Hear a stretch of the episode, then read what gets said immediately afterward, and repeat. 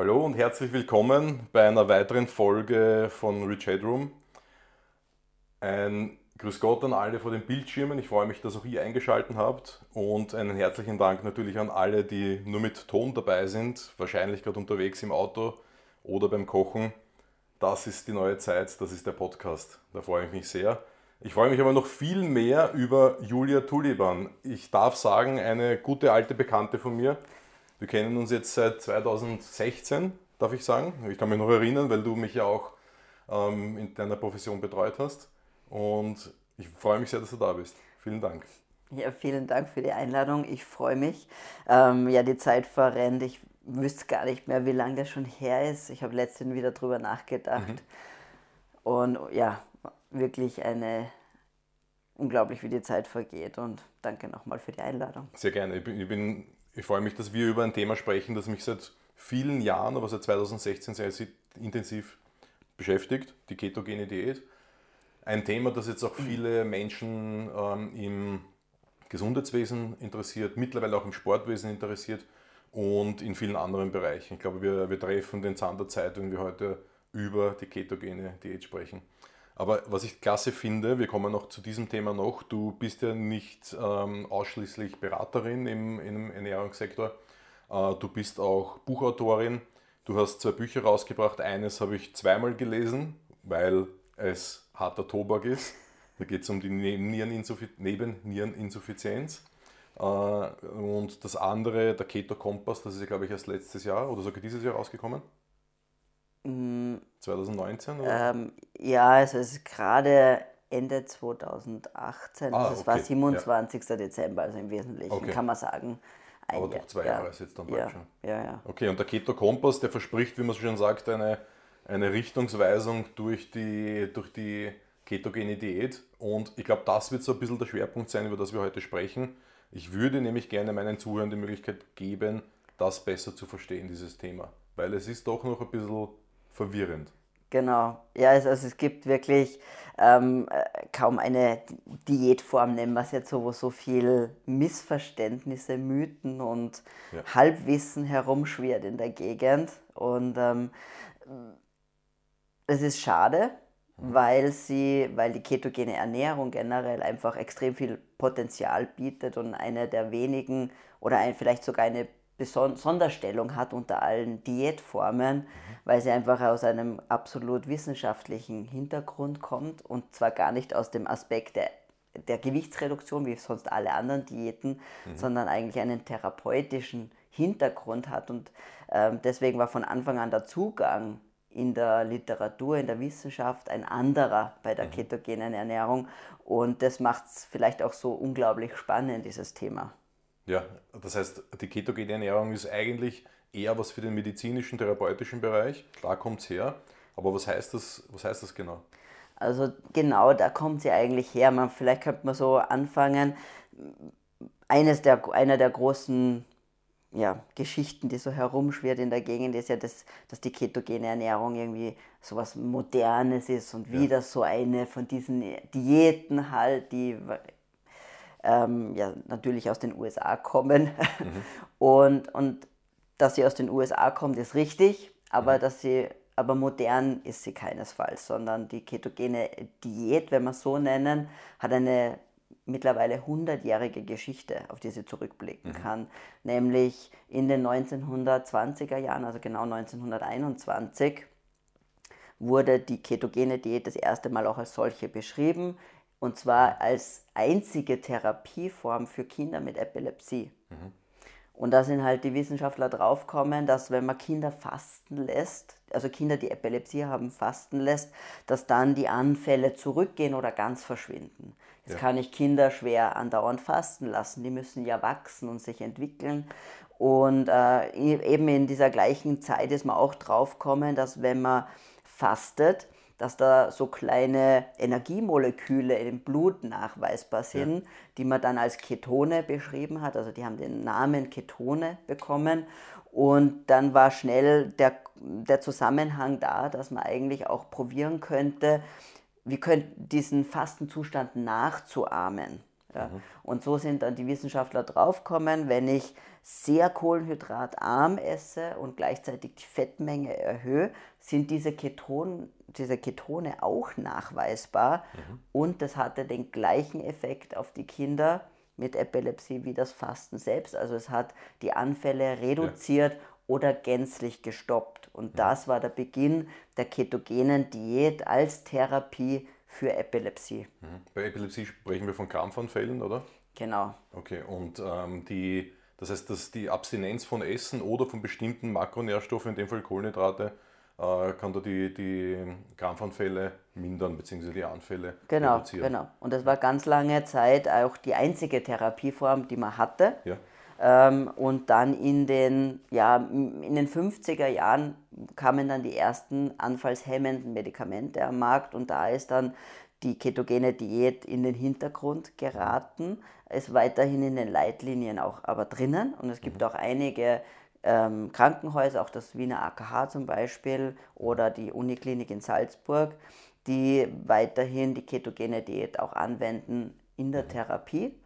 Und äh, gerade in den letzten Jahren, so ungefähr ja, so in den letzten 10, 15 Jahren, ist auch das Interesse, das wissenschaftliche Interesse an der ketogenen Ernährung wieder aufgeflammt und somit auch wieder das Bewusstsein dieser Möglichkeit, das für die Kinder einzusetzen. Weil man mhm. muss ja dran denken, diese Medikamente, die kommen nicht ohne Nebenwirkungen. Die haben sehr schwere mhm. Nebenwirkungen und da ist es natürlich äh, interessant, initial primär gleich als Erstintervention mit der Ernährungsumstellung zu beginnen, mhm. zu schauen, wie weit kann ich Krampfanfälle reduzieren äh, und dann erst im zweiten Schritt mit Medikamenten anzufangen. Und das mhm. hat sich jetzt in den letzten Jahren deutlich geändert. Das heißt, die Medikamente wurden nicht zum Ersatz für die äh, ketogene Ernährung, sondern zur Alternative bzw. zur ähm, äh, weiteren Möglichkeit, das noch besser in Schach zu halten. Aber die Diät selber ist dadurch nicht verschwunden, sondern ist noch immer da, oder? Sie ist immer noch da, aber wie gesagt, viele haben es vergessen.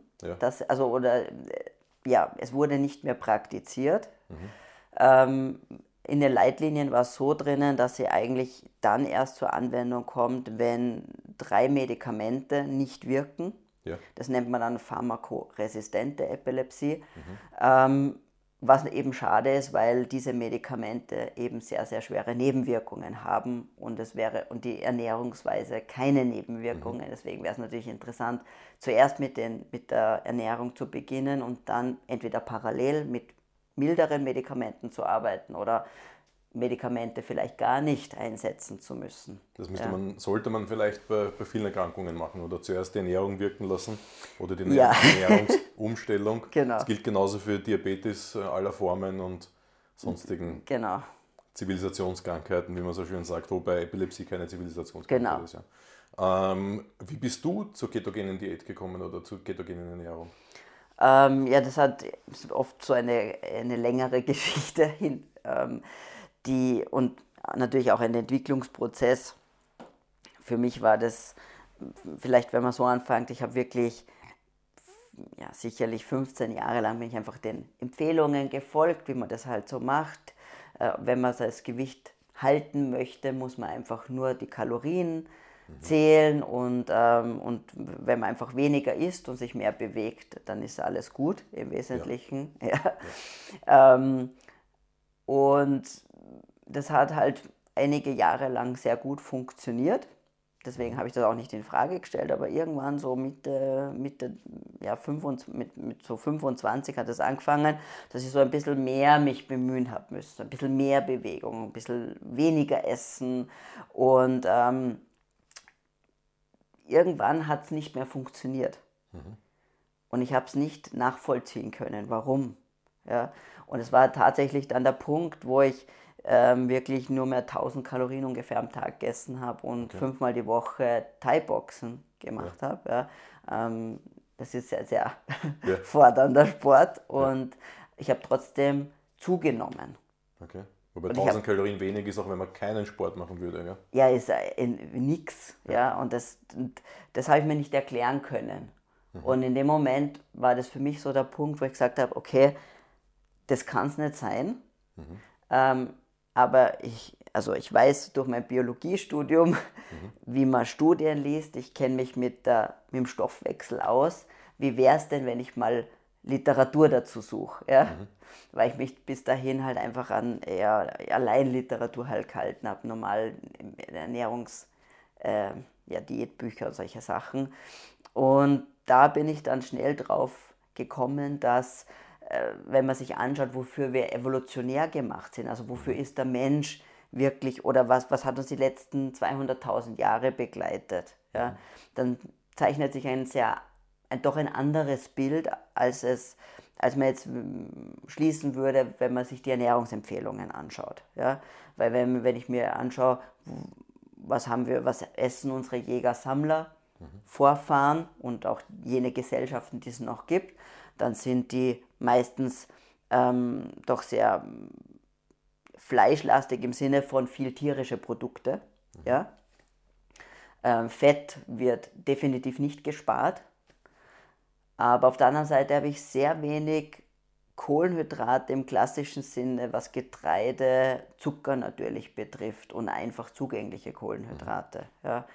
Und ähm, ja, das war für mich so der Anstoß der, der, der Reise einfach. Und ähm, so bin ich halt eher in, diesen, in diese Paleo, also Steinzeiternährung ja. reingekommen als Überbegriff für was ist artgerechte Ernährung einfach. Und im Kontext dessen sieht man sehr schnell, dass dann natürlich andere Aspekte dazukommen, wie zum Beispiel das Fasten, ja. das sicherlich immer ein Teil unserer evolutionären Geschichte war, mhm. aber auch wenn man jetzt denkt, erzwungenermaßen. ja, erzwungenermaßen. Mhm. Das heißt, wir mussten gut angepasst sein, auch Tage, vielleicht sogar Wochen ohne Nahrung auszukommen. Ähm, aber auf der anderen Seite auch, äh, wenn man jetzt die Besiedlung der nördlichen Hemisphäre sich anschaut, gibt es da sicher sechs, sieben Monate oder noch länger im Jahr sehr wenig bis gar keine Kohlenhydrate. Mhm. Das heißt, was haben wir in dieser Zeit gegessen, gemacht? Und da kam dann die Anpassung einfach an äh, wenig Kohlenhydrate und da kommt dann auch diese, ähm, die Idee, da, dass die ketogene Stoffwechsellage etwas ist, was nicht nur im Kontext von Fasten mhm. relevant ist, sondern generell ein ähm, Anpassungsvorteil war, um überhaupt in die nördliche Hemisphäre be ja, besiedeln zu können. Mhm. Ja. Und das hat einfach so viel Sinn für mich gemacht, zusätzlich mit diesen sehr stark wissenschaftlichen Hintergrund der ketogenen Ernährung, der einfach, das spricht mich halt einfach an, weil ich einfach ein, so ein bisschen ein Science-Nerd bin. Ja. das gibt es ja, glaube ich, für keine andere Ernährungsform, genau, so viel Science. Genau, es gibt einfach für keine andere Ernährungsform. Mhm. Und ähm, da ist dann so ein Steinchen nach dem anderen quasi in, in, an seinen Platz gefallen wie ein Puzzle und das hat sich irgendwie dann, war für mich logisch ja. und so war dann die Progression hin zu mehr Fett, weniger Kohlenhydrate und das und ich habe es auch gemerkt, dass es für mich persönlich das Richtige war. Mhm. Das heißt begonnen mit Paleo. Genau. Vielleicht äh, dein, deine Info zu Paleo versus äh, Ketogenität in, in zwei Minuten, dass die Leute wissen, was der Unterschied ist, weil es wird oft in einen Topf geworfen, Paleo ist Low Carb und Ketogen ist Paleo und, und Low Carb ist Keto. ja, genau. Es ist so alles dasselbe. Genau. High Fat, Low Carb gibt es dann auch noch. Da gibt es überall Unterschiede. Ne? Absolut. Also vielleicht können wir so sagen, äh, für mich ist, oder Paleo ist wie ein Dach mhm. oben drüber. Das heißt einfach, es äh, evolutionär angepasste Ernährung. Also mhm. Ernährung so gestaltet. Art, artgerecht kann man die, sagen. Genau, eine artgerechte Ernährung. Aber in diesem, in diesem Spektrum der artgerechten Ernährung ähm, kann ich mich Higher Carb ernähren, also mit mehr Kohlenhydraten ja. Oder mit weniger Kohlenhydraten. Und das hängt davon ab, in erster Linie, wie stoffwechselgesund bin ich ja. oder welche Vorerkrankungen generell habe ich. Mhm. Ja. Das bestimmt, wo in diesem Spektrum von mehr Kohlenhydraten zu sehr wenig Kohlenhydraten mhm. ich mich bewegen kann. Ja? Oder vielleicht sollte, wenn ich jetzt wenn der Stoffwechsel äh, genau. flexibel, metabolisch flexibel genau. bin. Ganz oder richtig. In, oder sogar insulinresistent bin, dann sollte ich vielleicht noch weiter in Richtung Ketogen gehen, oder? Genau. Mhm. Und im Wesentlichen ist es so, dass äh, Low Carb ist eigentlich alles, was weniger Kohlenhydrate sind, als man es jetzt in entsprechend der generell geltenden Ernährungsempfehlungen hat, also im Schnitt alles, was unter 140 Gramm Kohlenhydrate pro Tag liegt. Mhm. Das gilt schon als Low Carb. Ja? Ähm, und das heißt, auch da haben wir wieder ein relativ großes Spektrum, was alles Low Carb sein kann. Mhm. Ähm, dann gibt es, du hast es erwähnt, Low Carb, High Fat, mhm. was das Gute daran ist, dass es schon zwei Makronährstoffe beschreibt von dreien. Ja. ja. Weil Low Carb sagt ja nur wenig Kohlenhydrate. Das mhm. sagt mir nichts über das Fett und nichts über das Protein aus. Da könnte man auch noch Low Fat dazu Könnte Low Fat auch sein. Ja, Low ja. Carb, Low Fat, High Protein, mhm. ähm, klassische Bodybuilder-Diät mhm. vielleicht, wenn man, wenn man äh, im, ins Cutting reingeht oder so. Ja. Deswegen ist ähm, Low Carb, High Fat noch die nächste Beschreibung. Das heißt, ich möchte wenig Kohlenhydrate, mehr Fett haben mhm. und moderat Eiweiß. Und die ketogene Ernährung ist dadurch sehr genau definiert, mhm. weil ketogen nur da, also ich ernähre mich nur dann ketogen, wenn ich auch Ketone, diese mhm. Stoffwechselmoleküle, diese Energiemoleküle in meinem Blut nachweisen kann. Mhm. Und das definiert im Wesentlichen ob, ob ich mich ketogen ernähre oder nicht. Also man kann nicht ein bisschen ketogen sein. Genau, das ist so ein bisschen wie, ich kann nicht so halb schwanger sein, deswegen ja. kann ich auch nicht so ein bisschen Keto sein, weil ja. entweder ich bin in Ketose oder nicht. Mhm. Ketose ist ähm, die Bezeichnung für diesen Stoffwechselzustand, mhm. ja, wo man eben die Ketone nachweisen kann im Blut. Und ähm, man kann eben nicht das nicht wirklich an genauen Grammangaben von Eiweiß, Fett, Kohlenhydraten festmachen, mhm. weil das sehr individuell ist. Körpergewicht auch und Stoffwechsellage und so. Genau, mhm. Körpergewicht, Stoffwechsellage, Aktivität, ähm, mhm. mhm. Alter, all das sind Aspekte, die das beeinflussen. Und eine ketogene Ernährung für jemanden, der 40 Jahre alt ist, übergewichtig und Diabetiker, schaut anders aus als für jemanden, der 25 ist. Ähm, 20 Stunden äh, in der Woche trainiert, vielleicht Triathlet ist und stoffwechselgesund ist. Also das, das schaut einfach vollkommen anders aus. Mhm. Also wenn du dich erinnerst, dann 2016, als wir das gemeinsam gemacht haben, beziehungsweise du mich gecoacht hast, habe ich ja teilweise, ich muss auch dazu sagen, acht bis zehnmal die Woche trainiert, CrossFit, Gewichtheben, Kampfsport, MMA und so weiter.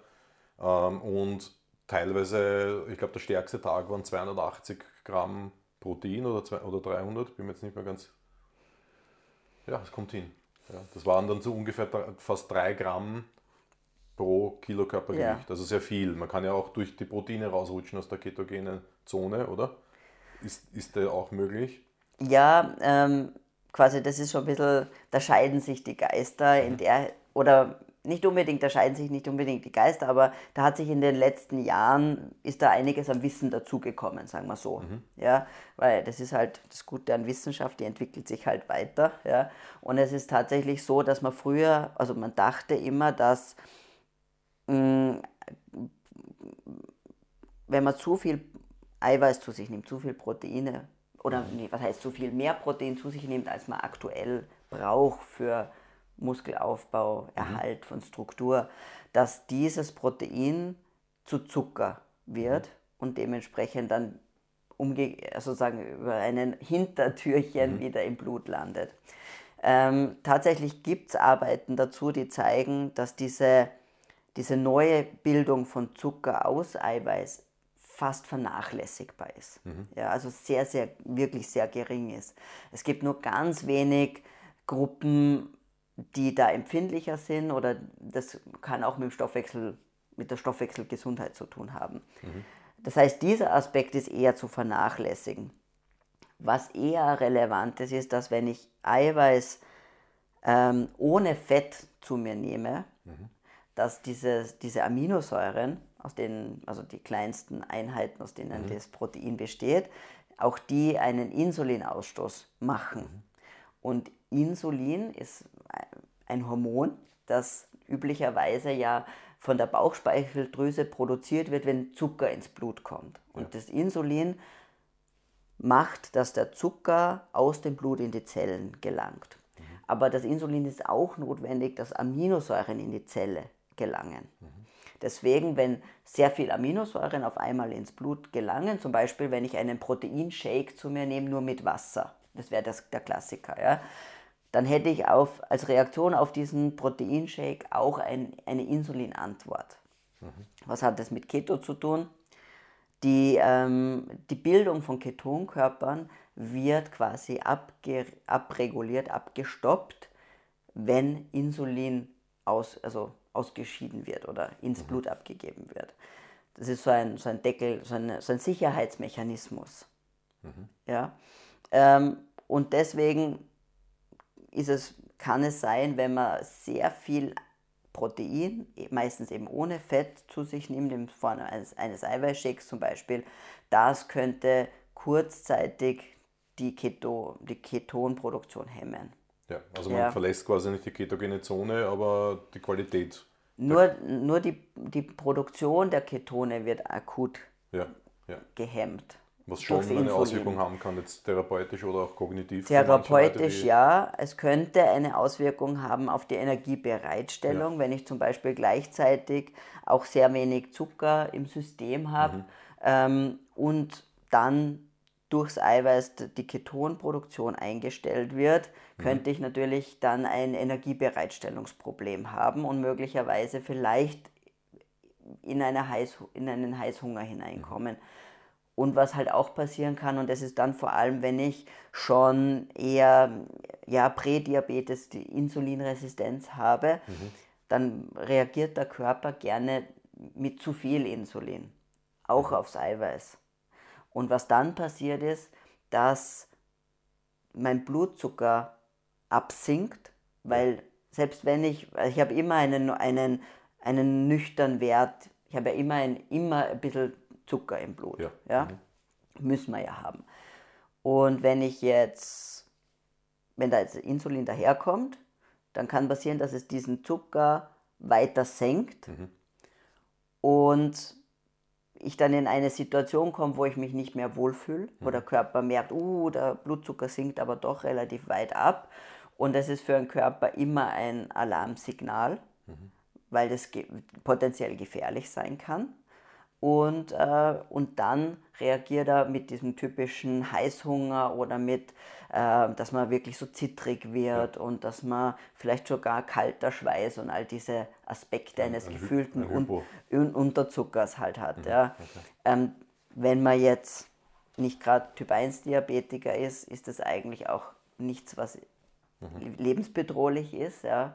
Aber es ist sehr, sehr unangenehm. Mhm. Ja. Und das könnte passieren. Also die Fettmenge ist auf jeden Fall relevant, auf die sollte man achten, dass die genau, bei einer weil, ketogenen Diät ausreichend Genau, weil, weil das Fett erstens verlangsamt es die Aufnahme vom, von dem, was ich esse, ja. im Darm ins Blut. Ja, mhm. Dadurch habe ich, wenn ich jetzt einen, bei unserem Eiweißshake, wenn wir bleiben, ja, als Beispiel, wenn ich diesen Eiweißshake jetzt mit Kokosmilch zum Beispiel mache mhm. oder dann noch bisschen MCD-Öle drinnen habe oder, oder ein, eine, ein Schlagobers. Ja? Mhm. In dem Moment, ich habe zwar die gleiche Menge Eiweiß drinnen, aber diese Aminosäuren gelangen einfach ein bisschen langsamer ins Blut. Mhm. Und wenn ich nicht alles auf einmal in meinem Blut habe, sondern das so rein tröpfelt quasi, mhm. muss auch der, der Körper mit viel wenig Insulin reagieren. Mhm. Und dadurch habe ich schon diese verzögerte also diese abgeschwächte Reaktion ja. vom Insulin und damit auch weniger wahrscheinlich ein Problem mit dem Blutzucker oder sonst irgendwas. Das ist schon mal eine gute Information.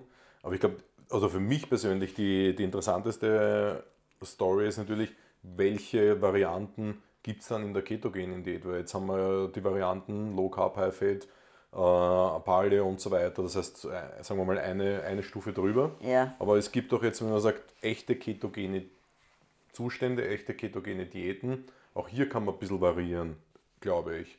Was ist da so die Theorie dahinter? Mm, genau, also es gibt, wie einmal haben wir gesagt, es hängt vom, vom Einsatz oder vom, von meinem Ziel ab und vom mhm. Einsatzgebiet ab, welche Version oder Variante oder Ausprägung einer ketogenen Diät ich machen kann, muss soll. Mhm. Ja? Mm, Es gibt die, vielleicht fangen wir an sagen, die strengste Form der ketogenen Diät und die würde ich dann auch wirklich Diät nennen. Ja. Wie man sie anwenden würde, wirklich bei Epilepsie zum Beispiel. Oder es gibt auch angeborene Stoffwechselerkrankungen, die man aber vom Säuglingsalter an kennt, wo die ketogene Diät ähm, ein Muss ist. Mhm. Sonst würde man sterben. Ja? Also, also es gibt dann schwere Energieunterversorgung vom Gehirn und, und ja. Retardierung und dann irgendwann auch der Tod. Ähm, das wäre eine, eine Diät, wo man sagt, und das, das nennt sich ähm, 4 zu 1. Mhm. Und zwar bedeutet das, dass man, dass die Zusammensetzung vier Teile Fett sind und ein Teil ist Kohlenhydrate und Eiweiß gemeinsam. Ja. Und das ist schon eine sehr, sehr strikte und sehr schwierige Art der Ernährung. Das hat mhm. wenig mit, ähm, nicht mehr viel mit, mit Genuss oder mit einem natürlichen Zugang aber zur Ernährung zu tun. Aber das ist einfach eine therapeutische Ernährungsform. Und bei dieser Art der Ernährung muss ich auch unbedingt, muss man supplementieren, weil man mit so wenig, weil man wirklich dann sehr wenig Gemüse essen kann ja. äh, und dann gewisse Nährstoffe einfach zu kurz kommen. Mhm. Aber das ist eine Sonderform, die jetzt wahrscheinlich für die Zuhörer weniger relevant ist, ja, die wirklich nur im therapeutischen Kontext relevant Was supplementiert man dann? Bitte? Mikronährstoffe Mik alle, alle Mikronährstoffe, alle Vitamine, Mineralstoffe ja. muss man einfach supplementieren, weil wirklich und halt auch teilweise ähm, äh, essentielle Aminosäuren, weil ich den Proteinbedarf dann schon fast nicht mehr decken kann. Ja. Deshalb eine, eine sehr, sehr, sehr spezielle Nische. Ist man da so bei, bei 75 Prozent äh, Fett? Da ist man bei 90 Prozent 90, Fett. ja. ja also wirklich viel. Ja. ja. Ähm, und dann gibt es Abstufungen nach unten im Sinne von äh, vor allem mit dem Protein rauf. Mhm. Ja. Und dann landet man irgendwo zwischen eben den 75, wie du gesagt hast, 75 Prozent Fett, ähm, 20, 15 bis 20 Prozent Protein und der Rest sind dann Kohlenhydrate. Mhm. Ja. Und da hat man einfach gesehen, dass das oberste Ziel ist, der Proteinbedarf muss gedeckt sein, für, für allgemeine Gesundheit natürlich, ja. ja Leistungsfähigkeit. Und, ähm, und dann richtet sich es eben ein bisschen weit wieder nach, dem An nach der Anwendung. Und da muss man halt ein bisschen auch ausprobieren und selber herausfinden, womit ich mich wohlfühle oder was die, der richtige Ansatz für meine Bedürfnisse ist. Mhm. Ja.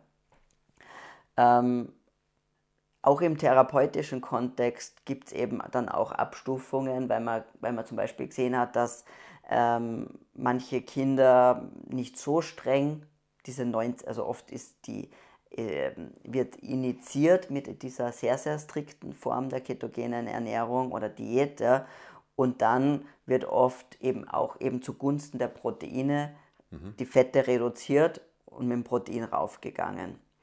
Und ähm, wie gesagt, da gibt es verschiedenste Abstufungen mhm. der, der therapeutischen Art der ketogenen Ernährung.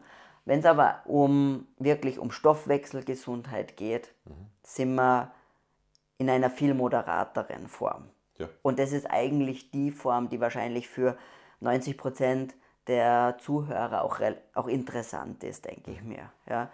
Weil es könnte, kann jetzt schon ein bisschen abschreckend wirken, wenn man sagt, boah, 90% Fett mhm. und, und supplementieren, weil sonst habe ich irgendwelche... Ist, ist ja wirklich nicht einfach, so viel Fett überhaupt zu konsumieren, dass man genau, es runterbekommen. das geht nur, das sind Spezial, ja, Spezial äh, Nährstoff oder Nahrungs... wie soll man sagen, ähm, na, Spezialnahrungsmittel, ja. die aus der wirklich von, von halt Pharmaunternehmen dann hergestellt werden. Das sind so wirkliche äh, zusammengebaute mhm. Nähr, Nährlösungen, kann man fast Mit sagen. Dem ganzen Tag ja. Mascarpone löffeln wird es dann äh, ja, das, Dings vielleicht genau, auch, aber das kriegt dann das, sicher keiner mehr runter. Genau, weil die müssen halt dann wirklich eben sind dann angereichert schon mit den Vitaminen, mit ja. den Mineralstoffen. Das ist wie so eine äh, Voll, Vollnahrung quasi. Ja. ja. Aber das ist ja nicht das Ziel, sondern das Ziel für, für uns eben im, im Kontext von ähm, Stoffwechselgesundheit, Leistungsfähigkeit und, und auch Longevity oder, oder mhm. Anti-Aging mhm. ist natürlich ein, ein bisschen ein anderer Ansatz. Ja? Mhm. Und ähm, in dem Kontext schaut die, auch die ketogene Ernährung ganz, ganz anders aus. Mhm. Ja? Und da ist es so, dass man eben bei, ungefähr bei diesen 75% Fett ist.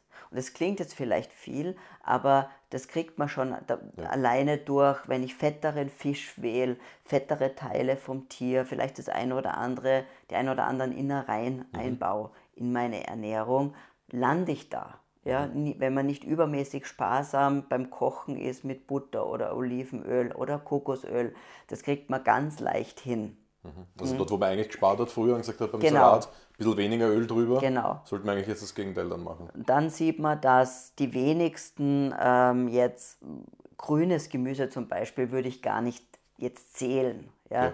Also ähm, da, der Zugang auch zu, einer, zu einem ja, normalen Verhältnis zur, zum Essen sollte ja nicht der sein, dass ich alles auf die Waage lege, sondern der soll ja intuitiv sein.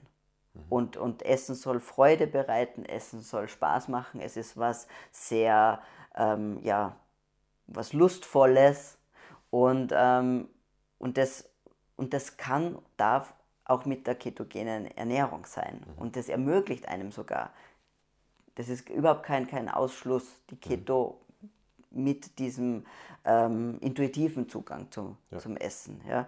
Weil es ist eben auch so, wenn, auch wenn man diese Grammangaben oder Prozentangaben hat, es gibt, ähm, wenn man sich an gewisse Grundregeln hält, landet man automatisch in, interessanterweise automatisch in mhm. diesen Verhältnismäßigkeiten, ja. wenn man sich gleichzeitig an natürliche Lebensmittel hält. Weil ja. die Lebensmittel so zusammengesetzt genau, sind. Genau, weil die Lebensmittel von sich aus mhm. das, genau diese Zusammensetzung eigentlich bieten. Und wenn du sagst, nicht grün, also grün zählt man nicht, ähm, das heißt für dich jetzt natürlich grünes äh, äh, Salat und so weiter, also mal zählt man gar nicht, da, da ist die Menge nicht so relevant, oder? Genau. Wie ist es dann mit Brokkoli zum Beispiel und, und, und diesen Sachen? Brokkoli, äh, äh, Zucchini und dergleichen? Mhm. Also so als Daumenregel gilt quasi alles, was grün und blättrig ist, uneingeschränkt. Mangold, und sowas. Ja, genau. Also da brauchen wir überhaupt nichts denken. Ähm, dann so ein bisschen alles, was über der Erde wächst, ist auch mhm. noch quasi uneingeschränkt essbar. Mhm. Ja. Das heißt, da sind wir sowieso bei den ganzen Kohlsorten, mhm. da sind wir bei, bei der Zucchini, beim, bei der Gurke, all mhm. diese Sachen. Ähm, ist in 90% der Fälle wirklich, brauche ich überhaupt nicht zählen. Mhm. Ja, also diese Art von Gemüse kann ich ohne Probleme bergeweise essen. Mhm. Bei, bei Kohl, wie schaut es dann aus mit Kraut, Sauerkraut zum Beispiel? Auch, also mhm. Sauerkraut, so alles, was fermentiert ist, ist sowieso mhm. ähm, auch noch aus anderen Aspekten super empfehlenswert, weil es einfach. Da kommen wir ähm, noch dazu zum genau, Mikrobiom. Fürs Mikrobiom so gut ist. Und, äh, aber ähm, wo man ein bisschen aufpassen muss, ist einfach alles, was unter der Erde wächst, weil ja. das eher stärkehaltiger ist, weil das Speicherorgane mhm. meistens der Pflanze sind. Ja. Ähm, und natürlich gibt es so ein bisschen Ausnahmen wie den Kürbis zum Beispiel, mhm. ja, der über der Erde wächst, aber halt trotzdem äh, äh, relativ süß ist. Ja. Also man muss ja auch nur ein bisschen dran denken, was schmeckt süß. Ja. Und wieder ein bisschen äh, einen Zugang zu, zu Nahrungsmitteln finden und sich ein bisschen halt mit Nahrungsmitteln auch beschäftigen. Was aber ja. gar nicht so einfach ist, weil äh, wenn wir an süß denken, dann denken wir an Torte oder die, viele Menschen. und dann in, den Kürbis würde, würden jetzt wenig Menschen als süß empfinden, auch wenn er definitiv zu den kohlenhydratlastigen Speisen gehört. Aber ja. wenn man nachher Gummibärchen hat, dann fällt einem das nicht mehr auf. Das oder? stimmt. Also das heißt auch unter der Erde ist, da gehört auf jeden Fall natürlich äh, Kartoffel dazu, alle Varianten auch die Süßkartoffeln und auch Karotten und dergleichen Pastinaken, alles was da genau. in dieser Abteilung ist. Ja. Aber man bekommt, oder ein, ein, eine Sache, die der ketogenen Diät natürlich oft äh, nachgesagt wird, dass der Ballaststoffanteil zu niedrig ist. Und, und das ist jetzt natürlich auch die große Frage, ob man mit der Variante genug Ballaststoffe reinbekommt, weil ähm, natürlich die, das ganze Getreide fehlt jetzt zum Beispiel, mhm. auch das Pseudogetreide und, ähm, und alles, was relativ viel Ballaststoffe liefern würde, wo ich jetzt aber auch sage, ist die Frage, was liefert das noch neben den Ballaststoffen, ob ich dann nicht lieber darauf verzichte. Du machst das natürlich. Ähm, ich empfehle meinen, meinen Kunden oft äh, Buchweizenbrot als Alternative zum Essen. Ich selber esse aber ein äh, Flohsamenschalen, es ist Keto, Flohsamenschalen-Semmel. Mit, das hat so viele Ballaststoffe, das, das ist irre. Und ähm, da ist die Frage, was, wie, wie, was sagst du zum Thema Ballaststoffe? Bezug nehmen zu Keto. Brauchen wir sie? Sind, sind genug drinnen? Genau, ja, das ist, da streiten sich auch die Geister zum mhm. Thema Ballaststoffe, weil eigentlich die Literatur ziemlich schlecht, also die wissenschaftliche mhm. Lage ist eigentlich sehr schlecht, äh, ob, ob und wie viel Ballaststoffe überhaupt Sinn machen. Es gibt äh, viele Artikel, wo sich ähm, vor allem Darmbeschwerden, also Verdauungsbeschwerden und auch Sachen wie ähm, Irritable Bowel Syndrome mhm. zum Beispiel oder solche Dinge verbessern ein, bei einer ballaststoffarmen Ernährung. Mhm. Deswegen, dieses Ballaststoffthema ist noch nicht so in Stein gemeißelt, wie man das vielleicht annimmt. Das wird so ein bisschen wie die goldene Kuh behandelt. Mhm. Oh, aber ähm, das muss man differenzierter sehen. Ähm, aber ganz abgesehen von dem Thema, sind sie jetzt wichtig und in welcher Menge sind sie wichtig, ist es definitiv so, dass ähm, genügend Ballaststoffe in Gemüse drinnen ist. Und wenn mhm. man noch ein paar Nüsse oder sonstige Dinge vielleicht dabei hat, dann kommt man da leicht hin. Und auch Ballaststoffe sind ja nicht gleich Ballaststoffe. Mhm. Und gerade im Gemüse habe ich viele, viele lösliche Ballaststoffe. Mhm. Und das sind genau die Ballaststoffe, die ja die Darmbakterien dann fermentieren und als Nahrung für sich selber nutzen. Das sind ja genau die, die ich haben möchte, weil die unlöslichen die sind ja die, die nur so, genau, nur so mhm. Menge machen und ähm, Volumen im Wesentlichen, aber jetzt aber, in dem aber Sinne kein Nährstoff kein, fürs genau Mikrobiom nicht, sind. Genau, kein Nährstoff fürs Mikrobiom sind.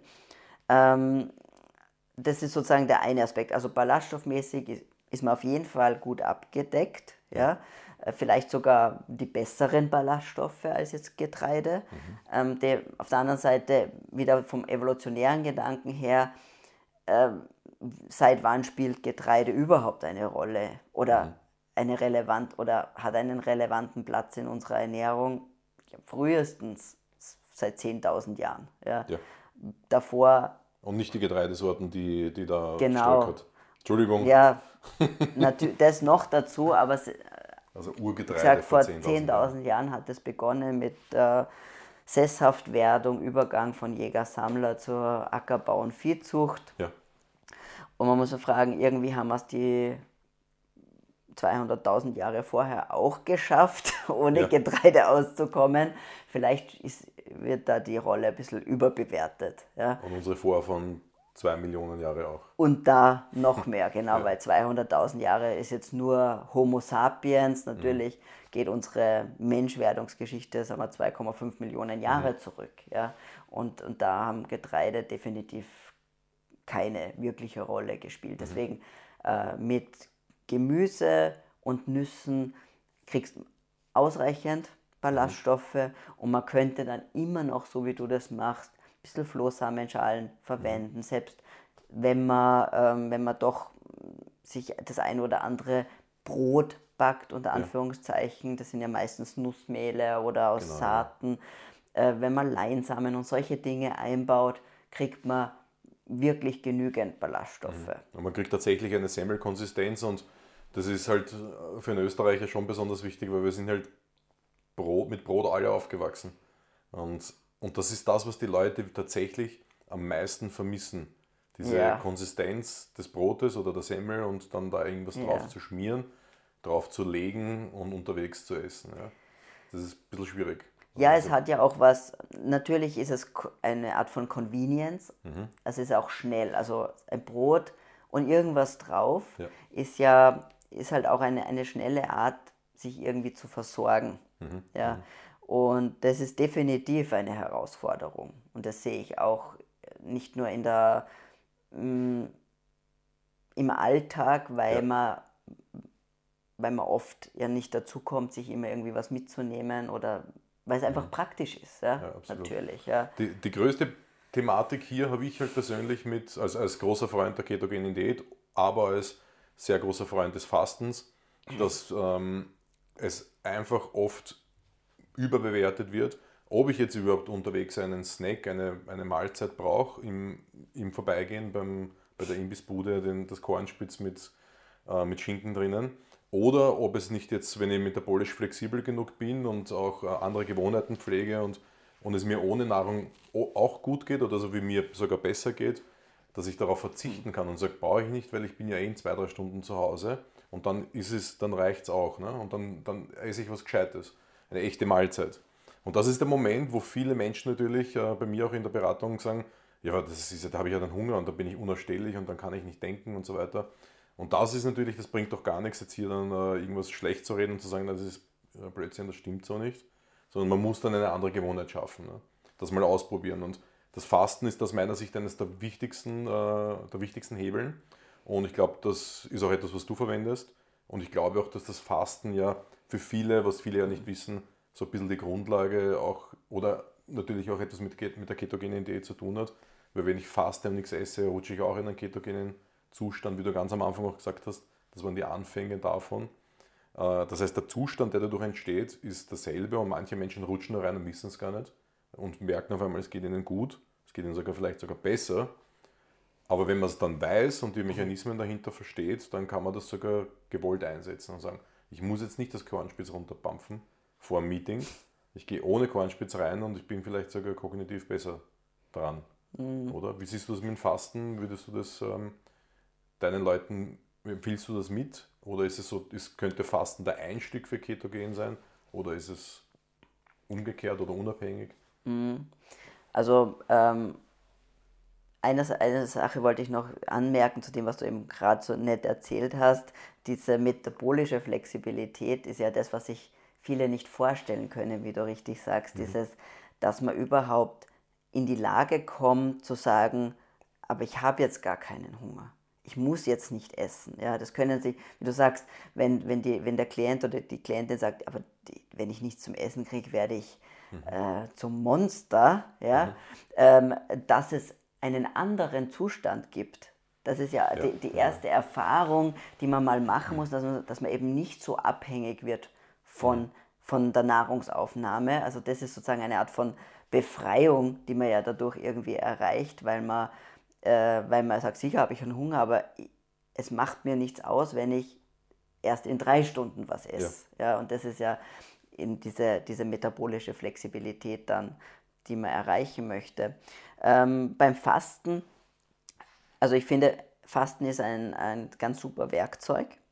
Mhm. Ähm, ich, also ich finde es fast manchmal, je nachdem, wo die Leute herkommen, aber ich finde es manchmal fast leichter, ähm, zuerst ein bisschen in diesen, wie soll ich sagen, vielleicht nicht unbedingt gleich in die Ketose zu kommen, aber zuerst mal mehr Sättigung zu erfahren mhm. durch ähm, die Veränderung von Fett, Eiweiß und Kohlenhydraten in meiner mhm. Ernährung. Ja? Mhm. Weil viele kommen natürlich, also die, ich habe vielleicht auch ein bisschen andere Klienten, oder Klientinnen mhm. meistens, ja, die oft eine sehr lange Diätgeschichte zum Beispiel hinter sich haben, mhm. ja, äh, chronisch Kalorien reduziert haben und, und wirklich äh, im Stoffwechsel einfach schon kaputt sind, die mhm. sich, ähm, die auch ihrem Körper gar nicht vertrauen können, was, wann darf ich essen, wann darf ich nicht essen, wie fühlt sich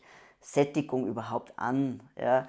Und ähm, deswegen fange ich gerne an, eher zuerst mal mit lieber regelmäßig essen, aber in der richtigen Zusammensetzung, mehr Fett, weniger Kohlenhydrate, ausreichend Protein, um einmal das Gefühl zu bekommen, wie fühlt sich echte Sättigung überhaupt an. Ja? Und was ich dann erlebe, ist, dass oft eher der Punkt kommt, du, muss ich wirklich dreimal am Tag essen? Ich habe einfach keinen Hunger dann. Ja. ja. Und dann rutscht man quasi automatisch in so eine Art intermittierendes Fasten hinein und das sagt, du, wenn du in der Früh keinen Hunger hast, dann zwing dich nicht dazu und verlängere einfach dein Fenster, vielleicht ein frühes Abendessen und ein ganz ein spätes, spätes Frühstück um 10, um 11 mhm. und du hast 12, 13, 14 Stunden Fasten mhm. schon mit dabei. Ja? Und, und so ist es so, eine, so ein fließender Übergang, der mhm. dann oft fast schon automatisch kommt, weil ähm, zumindest mit den Menschen, mit denen ich arbeite, ist es einerseits so, dass die eben ähm, oft aus, aus, aus dem Hungern auch teilweise kommen und die auch wieder das Vertrauen haben müssen, ich darf essen ähm, und ich soll auch essen. Und ähm, ja, um, um da wieder auch, auch ein bisschen ja, dieses, eben dieses Hunger und Sättigung wieder zu fühlen und zu wissen, was und dieses Vertrauen zurückzugewinnen zum, zum eigenen Körper. Und dann kommt oft diese, diese ja, das intermittierende Fasten meistens mhm. eh schon von selber. Also da habe ich die Erfahrung gemacht, dass das für die Klientinnen dann oft so der Einstieg fast schon automatisch kommt. Man so ein bisschen die alten Gewohnheiten brechen und mit neuen beginnen und auch ein bisschen Mut haben wahrscheinlich auch, weil Leute, die dann schon runter reduziert haben, so wie du auch gesagt hast, mehr auf 1000 Kalorien, sind schon in einem, in einem gewissen Lebensstil drinnen und da dann rauskommen ist auch wieder ein bisschen schwierig, wenn man dann genau. sagt, du genau. solltest jetzt eigentlich wieder mehr essen. Ja. Man natürlich nicht von 1000 auf 2000, aber ja. 200, 300 mehr vielleicht, die langsam wieder raufgewöhnen und das, das, das Witzige ist, was ich immer wieder erfahre, auch wenn, wenn Leute jetzt auf Paleo umstellen auch, und auch noch vielleicht sogar noch Buchweizen oder sowas essen, dass der Sättigungsgrad viel höher ist. Und jetzt ein, ein Beispiel, und wenn, wenn er zuhört, dann, dann kann er vielleicht schmunzeln, aber ich habe einen Sportler, der auf Top-Level ähm, äh, agiert und, und arbeitet und den betreue ich seit zwei, drei Monaten. Und wir haben natürlich umgestellt von einer herkömmlichen Ernährung auf äh, meinen Stil, der seine Mischung aus Paleo und mediterrane Ernährung. Ähm, also der Versuch, die gesündesten Lebensmittel reinzubekommen. Und äh, wir haben gar nicht so viel über Kalorien gesprochen oder Makroaufteilung, sondern wir haben es fließen lassen. Und das Feedback von ihm und seiner Frau war einfach das, dass die, die, die Sättigung einfach viel schneller da war. Und wir haben aber Kalorien weder eingeschränkt noch Mahlzeitenfrequenz, das, das mache ich immer erst später dann in so einem Fall. Und dann kam aber der Auftrag vom, von außen, von, von äh, weiteren Betreuern, die, er muss Körpergewicht zunehmen. Das heißt, er muss drei, vier Kilo zunehmen für seinen Sport. Und dann musste ich die, die Lebensmittel wieder umstellen auf die vorherigen. Also das vielleicht auch für die Zuhörer und Zuschauer als, als kleiner Input. Wir, haben, wir sind dann von der Lebensmittelqualität wieder ein bisschen zurückgegangen. Nicht, weil man mit guten, gesunden Lebensmitteln nicht zunehmen kann. Natürlich zählt am Ende noch immer auch äh, äh, teilweise die Kalorien ähm, als Mechanismus, aber das, die Thematik war, dass das zu sättigend war. Das also, ist ja, mehr Fleisch, bisschen mehr Fett, weg vom Weizen zum Buchweizen, Zucker reduziert. Mhm. Und er hat auf einmal keine Kalorien mehr vertragen. Ne? Wahnsinn. Also, und das, ja. hat, das hat tatsächlich funktioniert.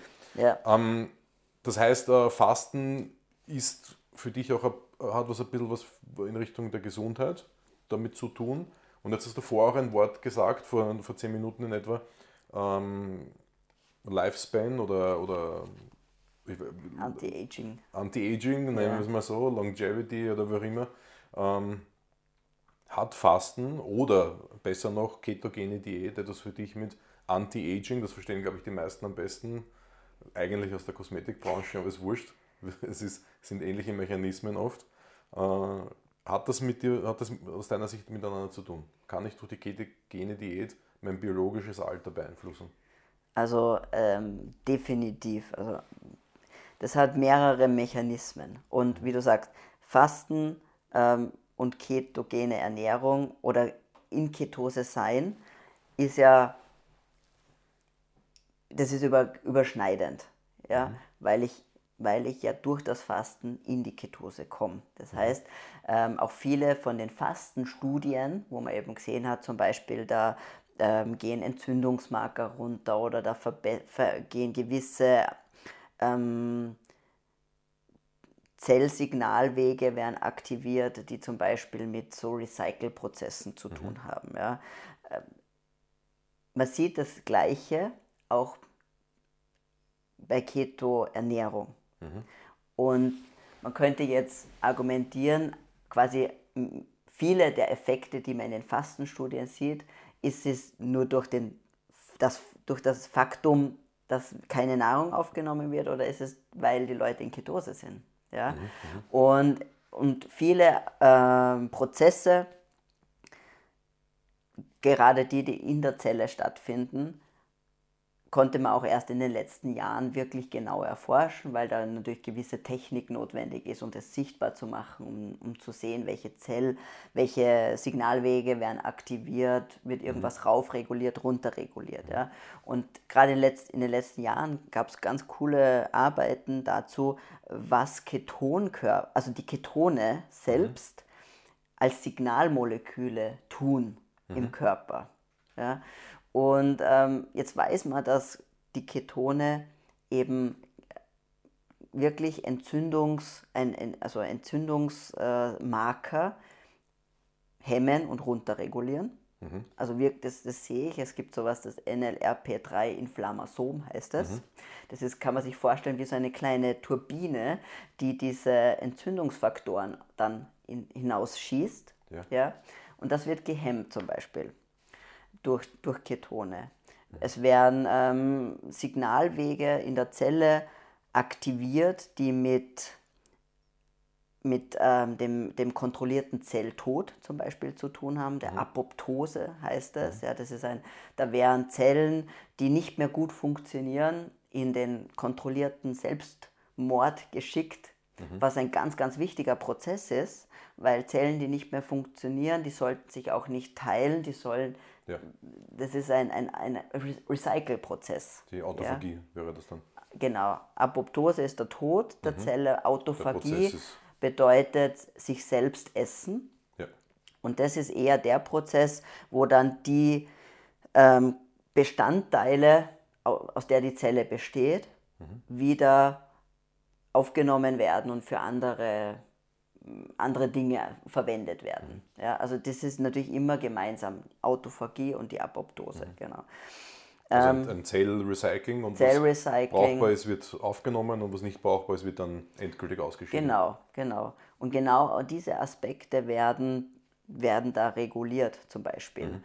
Auch durchs Fasten und durch die, durch mhm. die Anwesenheit von Ketonen. Und jetzt ist es eben so, dass vielleicht Fasten ist vielleicht nicht für jeden was. Ja. Aus diversesten Gründen. Es kann aus, aus Krankheitsgründen sein. Ja. ja. Es kann, wenn ich in einem Burnout bin und, und eh schon am Sand, ist, genau, ist Fasten möglicherweise nicht das richtige Werkzeug in dem Moment. Ja. Mhm. Aber ich kann mich ketogen ernähren und mhm. da auch diese, diese Aspekte nutzen. Mhm. Ja. Und man weiß halt auch, dass Alterung auch eben sehr viel mit mit Entzündung zu tun hat, mit Entzündungsprozessen zu tun hat und im Wesentlichen ist dann mit jeder, äh, jeder Intervention, die Entzündung reduziert, mhm. sinnvoll und dementsprechend ähm, anti-aging. Ja? Mhm. Und das kann eben sein, indem ich faste, äh, indem ich mich ketogen, phasenweise ketogen ernähre. Ähm, und es gibt andere Aspekte natürlich, wie Kälte zum Beispiel, mhm. ja, kalt Kaltbaden sind so ganz typische ähm, Interventionen, die man machen kann, um sich um die, diese, die Entzündungsprozesse zu reduzieren. Und natürlich auch die Auswahl der Lebensmittel spielt eine Rolle. Mhm. Die Qualität dann oder, oder die. In erster Linie die, die Auswahl dahingehend, dass Zucker, und damit meine ich eben, also Kohlenhydrate sind ja Zucker, mhm. wenn man es runterbricht. Ja. Mhm. Ähm, sie je nachdem wie komplex sie sind, brauchen sie nur länger, um im Blut anzukommen oder weniger lang. Mhm. Ja. Aber Zucker per se fördert Entzündungsprozesse, indem, es zum, indem er sich zum Beispiel an ähm, Proteine bindet. Mhm. Ja? Und ähm, das nennt man Verzuckerung, zum, wirklich. Ja? Und diese Verzuckerung Ages ist wäre das dann. zum Beispiel, also Verzucker, also wenn du sagst Ages, das sind eben diese, das ist ein Überbegriff für alle verzuckerten Moleküle mhm. im Körper. Mhm. Und Ages sind eben auch ein Marker für mein, mein Alter.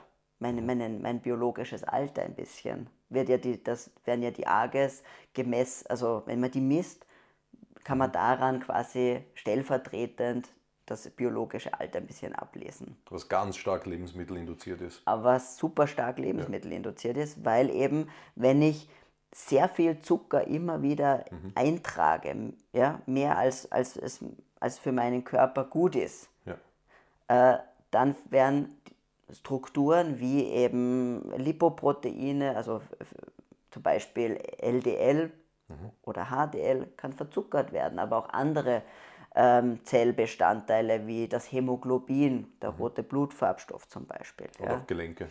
Genau.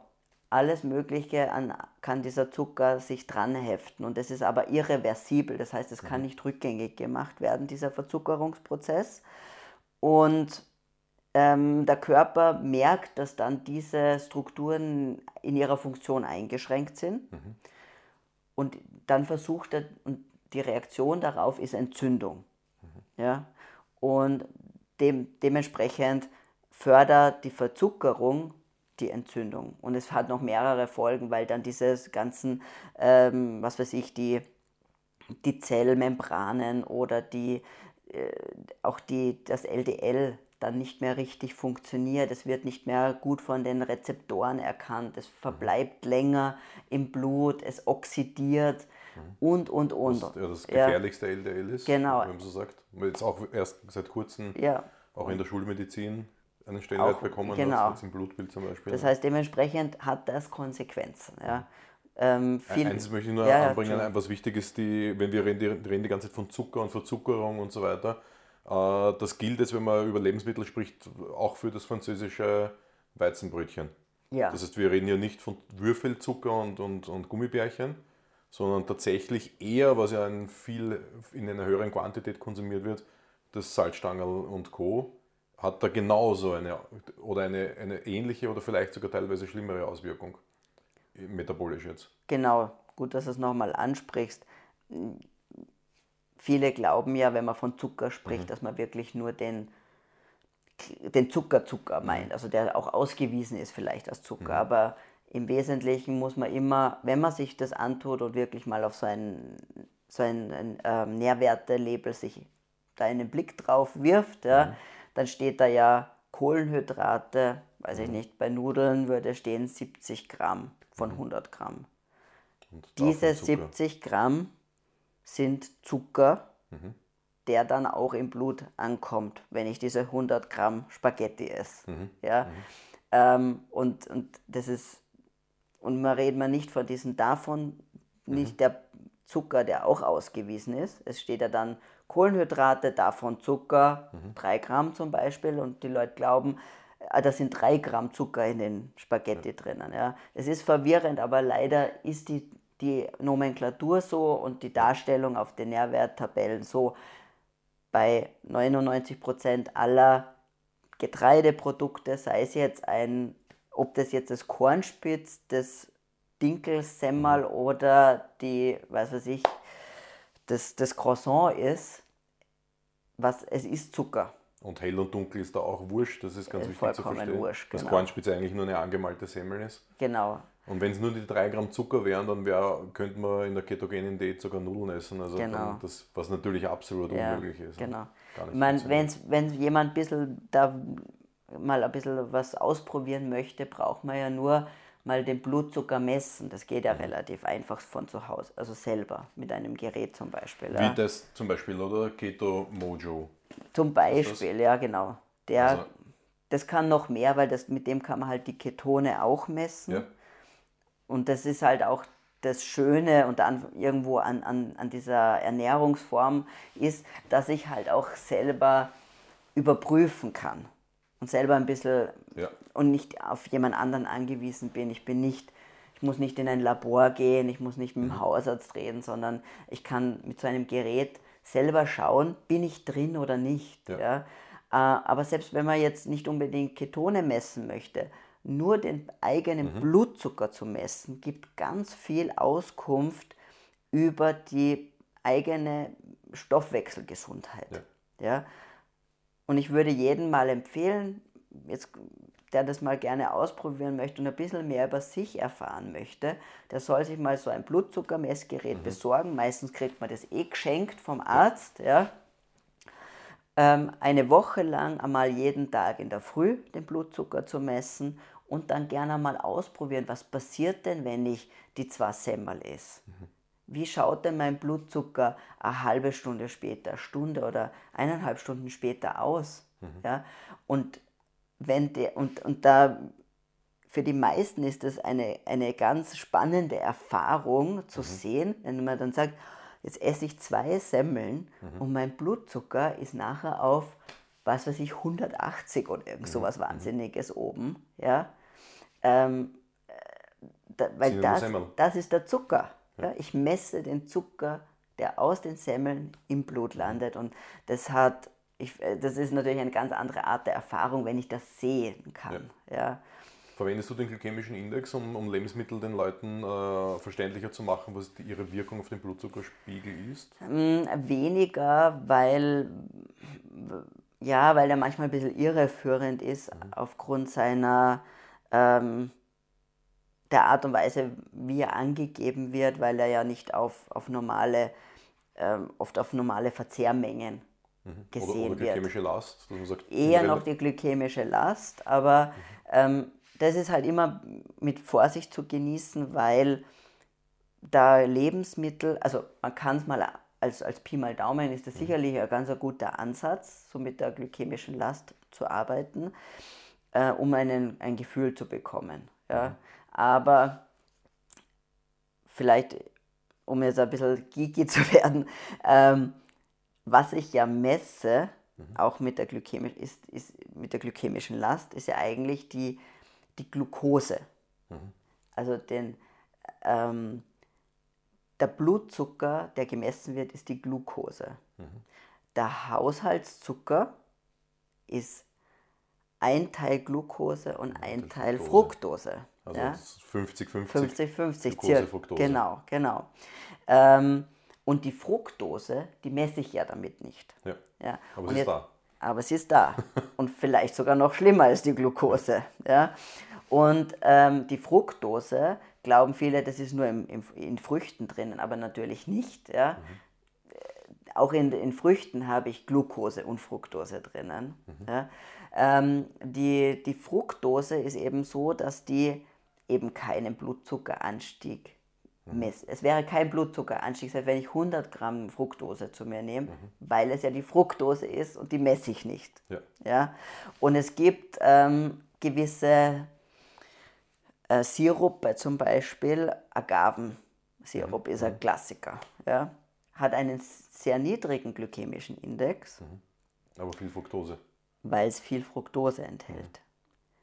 Ähm, und, und die Fructose ist ein bisschen süßer als Glucose. Mhm. Und deswegen wird die Fructose ganz gerne äh, in Lebensmittel gegeben, mhm. um, den, um sie süßer zu machen vom, vom, vom äh, Geschmack her. Mhm. Aber Zucker, den Zucker, die Glucose kann ich reduzieren. Ja. ja? Aber ich äh, ergänze sieht durch Fructose. Der, sieht man das auf der Verpackung dann auch? Kaum, na, weil die Fructose nicht extra ausgewiesen mhm. wird. Sie steht auch unter Zucker. Sie steht auch unter mhm. Zucker. Und ähm, die so High Fructose Corn Syrup gehört da dann auch mit dazu, jetzt in Limonaden. Wäre also der Klassiker, ein, genau. Ein, ein, Bomber, weil der, das ist wenigstens etwas, was den Index beim glykämischen Index sprengt. Weil ich glaube, High Fructose Corn Syrup ist bei 110, Glucose ist bei 100. Ja. Das ist halt so eine Bombe. Aber weil äh, ich, ich finde es nicht so uninteressant, wenn man da den Leuten ein bisschen was augenscheinlich machen kann, wo das Lebensmittel so rangiert, jetzt so blutzuckertechnisch, auch wenn es nur Pi mal Daumen ist. Auf jeden Fall. Aber das ist halt super. der Haushaltszucker noch immer unter dem weißen Baguette. Ja.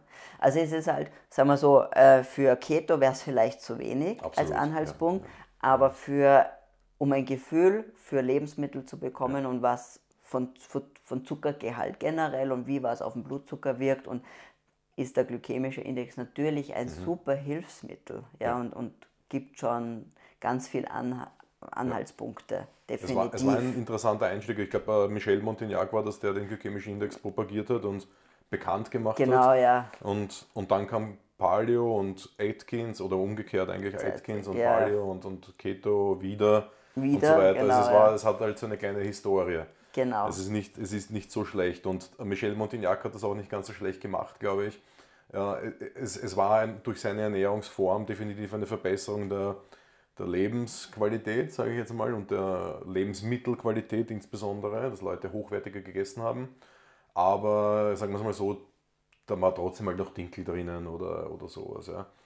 Ähm, das heißt, Paleo ist eine bisschen eine Verbesserung seiner Lebensernährungsform. Was ja per se nicht schlecht ist. Ja. Mhm. Also es ist ja nicht so, sagen wir mal, ähm, und ich finde, man, man darf jetzt auch nicht da fanatisch oder radikal sein oder irgendwas, sondern ich glaube, es gibt immer eine Bandbreite, mhm. in der man sich bewegen kann, ein Spektrum, in dem man sich bewegen kann.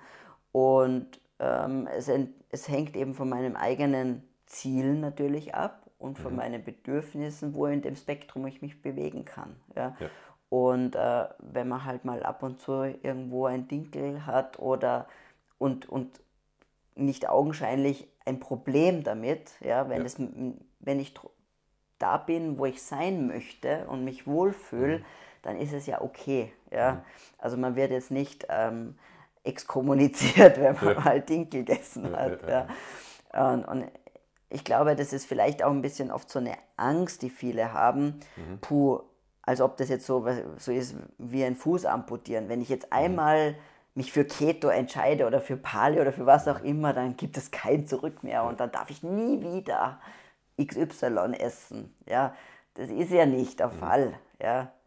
Äh, es Man muss die Kirche immer, immer noch im Dorf Genau, lassen, es oder? gibt einen Spielraum und, ja. und äh, ich sage zu meinen Leuten immer Pareto-Prinzip 80-20. Genau. Also ich, äh, wenn man das mathematisch sieht, wären wir bei 21 Mahlzeiten die Woche, bei vier Cheat Meals, dann wäre ich wahrscheinlich aber gar nicht mehr in der, in der ketogenen Zone drinnen. Aber es ist zumindest eine Möglichkeit, einmal anzufangen und zu sagen, okay, weil das Lustige ist, was ich halt sehe bei meinen Leuten, ist auch, dass das Cheaten über die Monate und Jahre immer weniger wird. Genau. Wenn man es am Anfang freilässt und sagt, mach das, vier, fünf Mal die Woche ist kein Problem, geh essen mit Freunden, trink ein Bier, isst eine Pizza. Und das wird immer weniger. Und die Leute kommen dann irgendwann nach einem Jahr und sind ganz stolz, was, dass sie jetzt sich gar nicht erinnern können, wann sie das letzte Mal Pizza gegessen haben. Und es ist das Schaffen einer Gewohnheit. Und das ist der Unterschied zu einer Diät, jetzt im amerikanischen Sinne von äh, Lebensmittelumstellung, nicht im Sinne von äh, Lifestyle-Veränderung, sondern wirklich Diät, dass ich sage, ab morgen 500 Kalorien weniger und, und, und sondern es ist ein fließender, geschmeidiger Übergang. Der, der ist, glaube ich, eher der, der schlauere. Genau, absolut. Fürs Hirn insbesondere. Und da sind wir auch beim nächsten Thema. Das Hirn ist für mich, äh, wenn ich an die ketogene Diät denke und wenn ich an meine Erfahrungen mit der ketogenen Diät denke und mit Fasten denke oder auch jetzt schon nur mit Lebensmittelumstellungen in Richtung Qualität und, ähm, und Low Carb, High Fat, ist für mich immer die Erfahrung gewesen, es verändert sich etwas im Gehirn. Das ist sicherlich biochemisch auch erklärbar.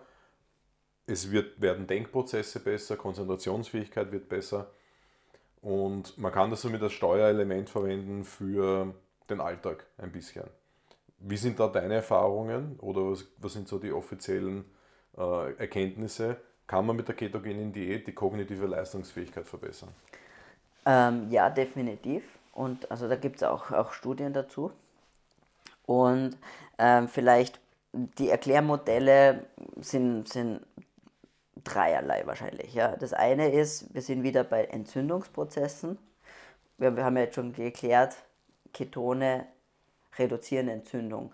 Und wir wissen einfach, dass ähm, auch Entzündung, und da reden wir jetzt nicht von wirklich äh, massiver Entzündung, von, sondern von dieser Silent Inflammation heißt das, diese still, leicht so dahin wabernde unterschwellige Entzündung, dass die auch aufs Gehirn wirkt. Mhm. Ja? Und in dem Moment, wo ich natürlich Entzündung reduziere, kann ich besser, also verbessert sich die, die, die Leistungsfähigkeit meines Organs mhm. Gehirn. So wie, von, wie jedes andere Organ sich auch verbessert, mhm. Wirkt das natürlich auch auf das Gehirn. Das ist der eine Aspekt. Ja. Ähm, es gibt einige Arbeiten zum Thema ketogene Ernährung und psychische Erkrankungen, mhm. vor allem Depressionen, depressive Verstimmungen, aber auch schwerer wiegendere Sachen wie Schizophrenie. Mhm.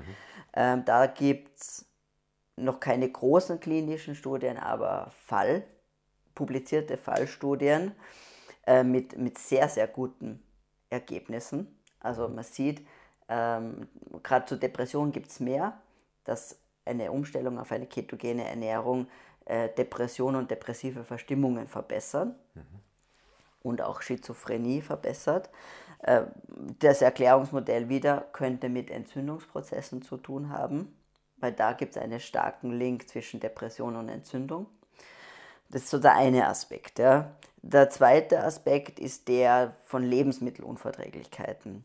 Quasi, das hat jetzt sozusagen mehr so peripher mit Keto zu tun, weil automatisch du, dadurch, wenn ich mich ketogen ernähre, ich gewisse Lebensmittelgruppen weglasse, die potenziell ein Problem darstellen. Mhm. Ja, wie zum Beispiel Gluten.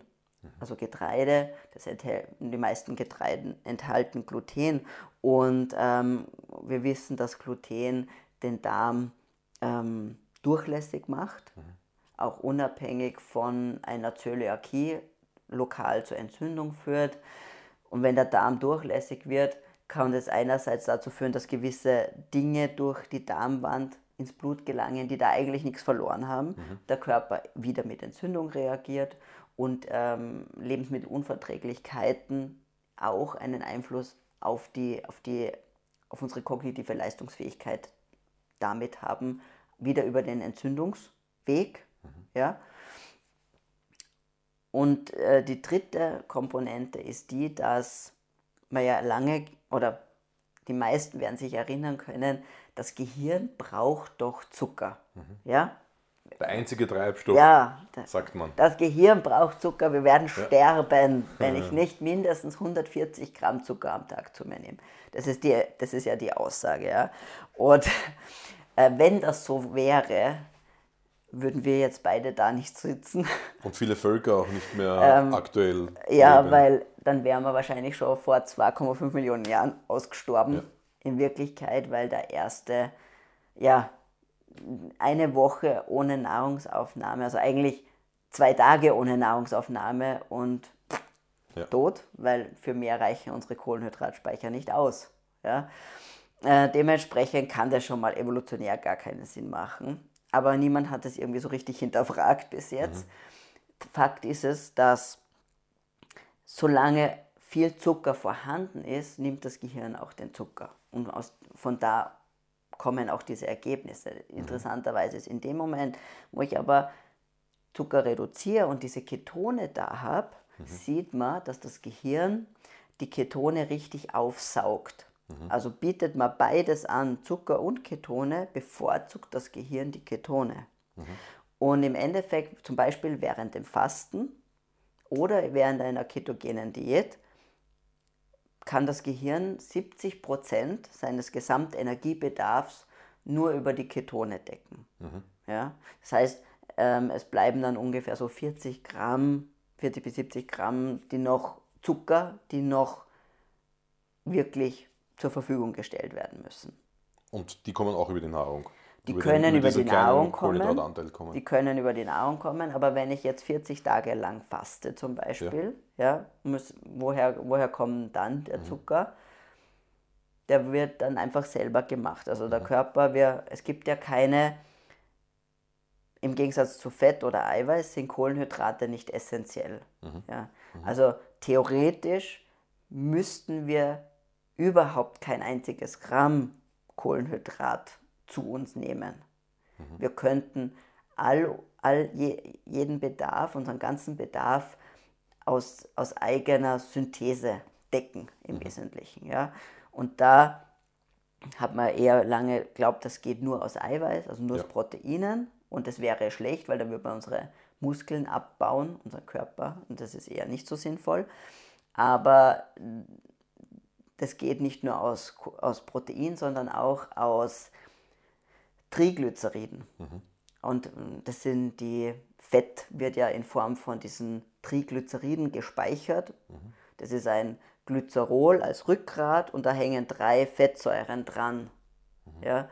Und, ähm, weil, und aus diesem Glycerol kann ich wieder Zucker bauen.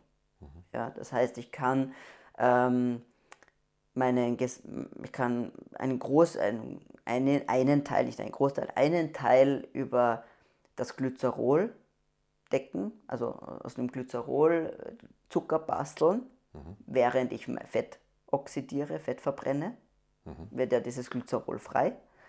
Ähm, und dadurch brauche ich fast keinem, kein Protein abbauen. Mhm. Ja? Und die Ketone ersetzen dann zu einem Großteil den Zuckerbedarf generell. Das heißt, mein Gesamtzuckerbedarf reduziert sich.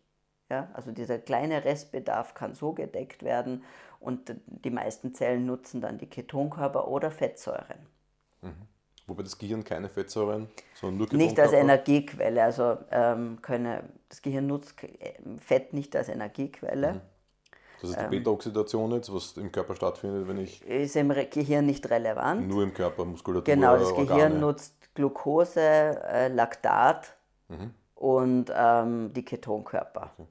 Würdest du jetzt sagen, dass ich mit einer ketogenen Diät und, einer, und, und einem wirklich fein ausgeklügelten Fastenkonzept, schauen wir, sagen wir mal so, die kognitiven Fähigkeiten des Gehirns verbessern kann oder zumindest gleich gut erhalten kann?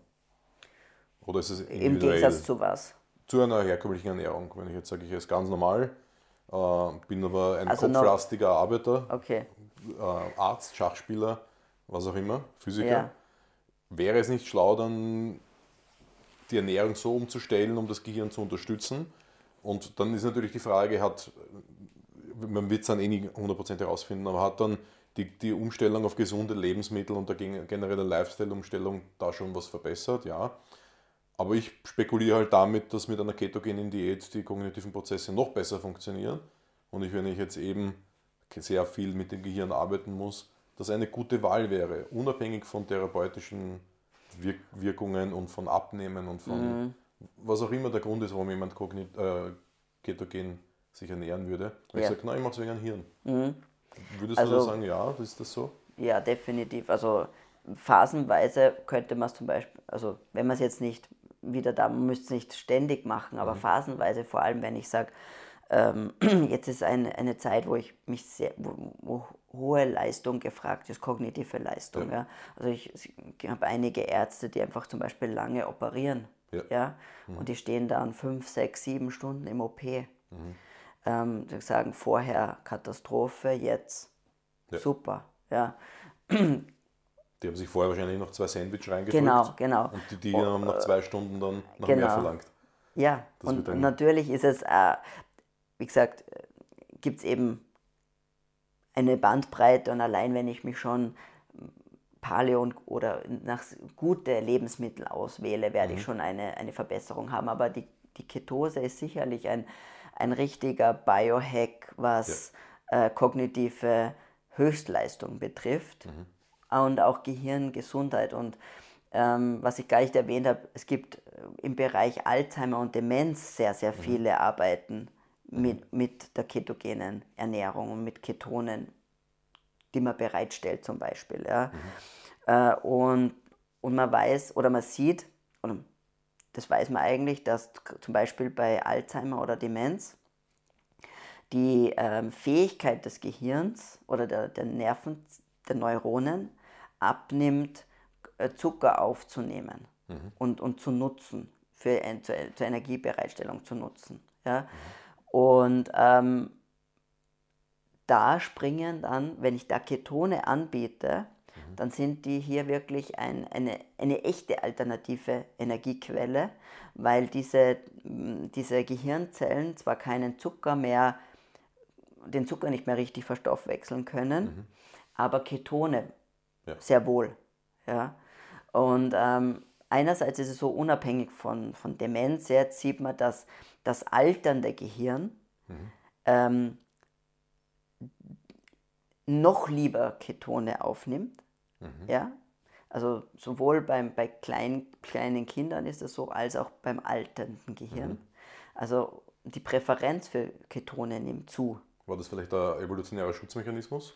Oder wo kommt das her? Weißt äh, möglicherweise, also beim, bei, den Klein bei Kindern oder Säuglingen ist es so, dass Ketone eine ganz wichtige Rolle in der Gehirnreifung spielen. Ja. ja. Also das ist vielleicht noch interessant, dass weil manche sagen, buh, das ist vielleicht irgendwie so ein unnatürlicher Zustand. Ja. Aber es ist Aber mitunter eigentlich, genau, sind wir, äh, wenn, wenn man gestillt wird, Ja. verbringt man die ersten Lebensmonate in Ketose. Mhm.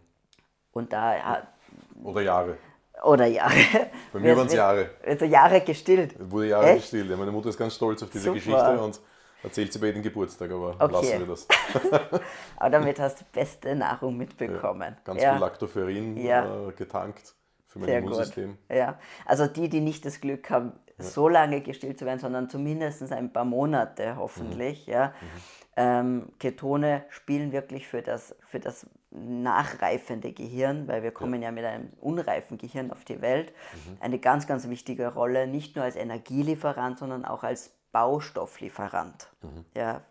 Und im alternden Gehirn dürfte in erster Linie einen, ähm, ähm, eine Energiebereitstellungsthematik sein, aber es, Ketone wirken auch, das haben wir noch gar nicht angesprochen, neuroprotektiv. Das bedeutet, sie schützen Nervenzellen vor zum Beispiel oxidativen Stress. Ja? Und ähm, was ist Alterung? Ist einfach, das ist einfach Oxidation im Wesentlichen. Wir oxidieren der langsam vor uns hin, ja? und der eine ein bisschen schneller, der andere ein bisschen langsamer. Und ähm, Ketone sind Antioxidantien. Ja? Da sind wir schon wieder bei äh, Anti-Aging. Und da sind wir schon wieder beim Anti-Aging. Mhm. Greift, das greift natürlich ineinander. Kognitive Leistungsfähigkeit, Gehirngesundheit, Mhm. Anti-Aging. Es sind immer dieselben Prozesse, die nur auf unterschiedliche Organe wirken im Wesentlichen. Ja? Und das ist super spannend, ähm, diese, die, die Arbeiten mit, wo es um kognitive Leistungsfähigkeit geht. Mhm. Und da eben Alzheimer-Demenz ist ein Aspekt, aber selbst milde, also milder, mil- wie heißt es auf, auf Englisch heißt mild cognitive impairment, also leichte kognitive Einschränkungen. Da redet man noch nicht von Alzheimer oder Demenz, sondern einfach nur eine, eine leichte kognitive Einschränkung. Auch da sieht man signifikante Verbesserungen mit, mit der Bereitstellung von den Ketonen. Und was viele nicht wissen, ist, man kann diese Ketone auch äh, extern zuführen. Es gibt tatsächlich Supplements, die das können, beziehungsweise einer der Klassiker, MCT-Öl, ist noch bekannt, ähm, mit einer bisschen anderen Struktur als jetzt noch Ja. bekannteres Kokosöl. Aber es gibt tatsächlich auch ein Supplement, Ketonkörper. Äh, was ist da deine Erfahrungen oder deine Empfehlung, wenn, wenn jemand dann noch einen weiteren Biohack draufhauen will fürs Gehirn und sagt, jetzt funktioniert das schon richtig gut, ich bin ein paar Monate ketogen, Gehirn läuft wieder, ähm, aber ich möchte noch einen drauflegen. Ich glaube persönlich, dass man das dann mit, mit den externen Ketonkörpern eben kann oder mit dem MCT-Öl. Was ist da deine Erfahrung? Ähm, genau, also on top zu einer vernünftigen Ernährung Ja. sicherlich sinnvoll. Also kann sinnvoll sein, ist halt auch eine, ein bisschen eine Geldbeutelfrage, weil die Dinger noch sehr, sehr teuer sind. Ja, ähm, auch geschmacklich ziemlich mühsam. Ja. Also das MCT. Äh, na, die- die exogenen. exogenen äh, Exo- Keto, also man Keton, kann ja. wirklich genau, also wirklich diese, die, diese Moleküle, die der Körper eigentlich selber macht, Mhm. in sehr ähnlicher Form tatsächlich oral zu sich nehmen. Ähm, die Forschung dazu läuft schon wirklich lange, Mhm. kommt eigentlich wie vieles aus dem, aus der Mili aus dem Militär, militärischen Einsatz. Ja. Wie kam es dazu? Warum, warum von dort? Das, das würde mich jetzt interessieren. Ähm, das kommt ähm, von den Navy SEALs. Also da gibt es den Dominic D'Agostino, das ist quasi der, ähm, einer der führenden Forscher in dem Gebiet, der für die SEALs ähm, sich begonnen hat, mit, Keto, mit den Ketonen zu befassen, weil die durch die Rebreather ja. ähm, äh, auch oft mal eine epileptische Anfälle unter Wasser bekommen haben. Ja. Und da kam es dann eben Epilepsie, Ketone und so weiter. Jetzt können die sich auch nicht einfach so keto ernähren oft, einfach durch die Umstände und der Versorgungsmöglichkeiten. Äh, und da war dann die Forschung weiter hinsichtlich, kann ich das supplementieren? Und aus dem heraus wurden die ersten exogenen Ketone entwickelt. Das hat funktioniert bei den Navy Seals? Ja, Wow, das ist ja, natürlich ja, spannend. ja. Okay. Und der forscht auch weiterhin da. Ja. Wird auch viel ges gefundet von der, vom, Mhm. vom, vom, Verteidigungsministerium. Das ist natürlich schön, wenn dann jemand, der so viel. Geld hat wie, wie Ja, US. genau, äh, die geben dafür Geld aus, genau. Und dann ging es natürlich in den Leistungssport hinein, weil Ja. das wären noch die Nächsten, die einerseits das Geld dann auch haben für Mhm. solche Sachen. Und da hat man eben geschaut, kann man damit äh, Leistungssteigerung erreichen Mhm. oder in welchem Kontext. Und mittlerweile, das heißt, diese Forschung läuft schon sehr lange, aber jetzt, so vor ein paar Jahren, hat es quasi in den Mainstream geschafft, überzuschwappen. Und ähm, ich würde sagen, es macht Sinn, gezielt on top einer vernünftigen Ernährung und einem, am besten, man sollte auch metabolisch flexibel sein und auch schon selbst in Ketose gekommen sein. Ja? Ähm, und dann zu sagen, jetzt brauche ich meinen absoluten Fokus, warum nicht? Ja? Und natürlich im Leistungssport beziehungsweise ähm, in der Therapie. D- Dort machen, machen diese Sachen sehr, sehr wahrscheinlich Sinn. Was hältst du davon, Keton, äh, Ketone zu supplementieren in einer Fastenperiode? Mm. Um zum Beispiel das Gehirn zu unterstützen. Wenn man sagt, ich faste jetzt drei Tage, weil ich will die maximale Autophagie und Wachstumshormonausschüttung und Stammzellen und was der Geier was alles. Ich will, ich will das volle Programm der, des Fasten, was das Fasten liefern kann, ausnutzen und faste drei, vier Tage oder eine Woche oder 40 Tage. Dann könnte ich mit, Keton, mit Keton, ex, exogenen Ketonen vielleicht das Gehirn ein bisschen unterstützen, um diese, die Phasen, wo, wo die Denkprozesse vielleicht ein bisschen schlechter sind, was phasenweise vorkommt bei so langen Fasten. Weißt du, was, was, was Also ich habe jetzt keine Erfahrung dazu. Also ich müsste jetzt mutmaßen, ja. Aber ich könnte mir durch, durchaus vorstellen, wie du sagst, in so Phasen, wo man einfach doch ähm, nicht ausreichend offensichtlich selbst Ketonkörper vielleicht zur Verfügung stellen kann, das durchaus interessant sein könnte, um, um solche langen Fastenphasen einfach zu erleichtern oder zu unterstützen. Aber Ja, aktivieren die mTOR, diese Keton. ja. ja. Dann wäre es zumindest für Autophagie ein Problem, oder? Äh, Nein, nein, sie, äh, sie hemmen mTOR. Ah, okay, Hemmen. Das meine ich, ja. Ah, okay. Genau. Oh, okay.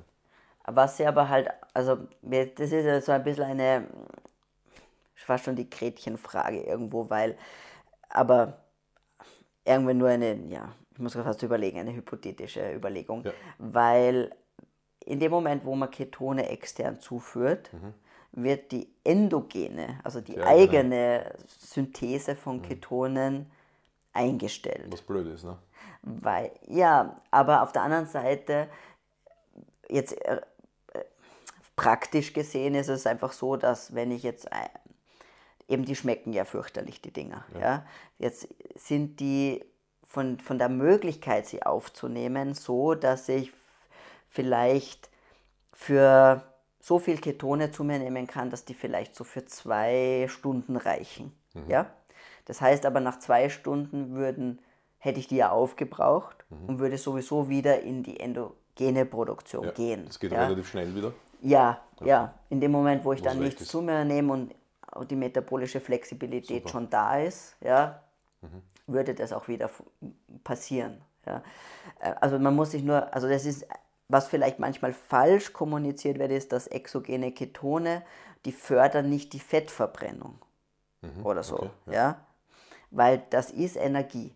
Mhm. Das sind Energiemoleküle, ja. Und normalerweise würde ich Fette oxidieren, Mhm. um daraus dann Ketone zu bauen. Mhm. Ja. In dem Moment, wo ich aber Ketone zuführe, wird ja dieser, das gestoppt, Mhm. also nicht die Fettverbrennung, aber die, diese eigene endogene Synthese von Ketonen. Weil es sind ja welche da, Mhm. brauche ich keine machen. Ja. Aber wie gesagt, da ich nicht alle zwei Stunden mir sowas reinziehe meistens, ja, weil die, wie gesagt, sind schon sehr teuer noch, Mhm. ja, würde ich ja dann irgendwann sowieso nach zwei Stunden wieder in die eigene Ketonproduktion gehen. Aber Es könnte für einen Arzt zum Beispiel, der jetzt vor einer sechsstündigen OP steht, eine Möglichkeit Genau. sein, extra das hier nochmal zu biohacken. Genau, genau, Okay. auf jeden Fall. Nimmst du selbst noch äh, andere Supplemente, jetzt nicht Ke- Ketonkörper, also Ketone, sondern ähm, irgendwas anderes, wo du sagst, das ist so, das gehört zu meinem Daily Intake? Ja, und, also das hat jetzt weniger mit Keto oder nicht zu tun, sondern natürlich Vitamin D. Mhm. Ja. Ähm, und es ist halt so, dass, also einerseits bin ich auch ein, ein Freund vom Testen. Ja. ja, das heißt auch, man sollte sich einfach ein, zwei Mal im Jahr das gönnen, wenn es irgendwie geht, und so ein Panel machen lassen und einfach schauen, wie bin ich mit meinen Mikronährstoffen Stoffen aufgestellt. Ja? Und ähm, es ist, Fakt ist, egal wie man es auch immer sich dreht und wendet, es ist fast unmöglich, wirklich den, Nähr den, den Bedarf an allen Vitaminen und Mineralstoffen nur über die Nahrung zu decken. Woran liegt das, glaubst du? Das hängt einerseits damit zusammen, dass natürlich die, die Böden ausgelaugt sind und auch der, die, Nähr, also die, die Mineralstoff- oder Vitamin, vor allem die Mineralstoffdichte in den Lebensmitteln eine niedrigere ist. Glaub, glaubst du, dass es für Österreich wirklich gilt? Definitiv. Also da gibt es auch Arbeiten dazu. Ähm, um, das hängt ein bisschen vom, vom Gemüse ab. Es haben nicht alle, aber halt ein Ja. paar exemplarische. Ich glaube Spinat und noch irgendwas genommen. Ja. Das heißt, man sieht definitiv, definitiv einen, einen massiven Rückgang an gewissen Schlüsselelementen. Und d- es ist ja auch logisch, wenn ich angenommen, mein Quadratmeter Erde hätte sich über die letzten 30 Jahre nährstoffmäßig nicht verändert, macht aber die Dichte der Bepflanzung hat sich verändert. Und wenn ich die gleiche Menge an Nährstoffe auf 5 oder auf 20 Kohldinger, äh, Pflanzen aufteile, allein das ist schon logisch. Ja? Ja.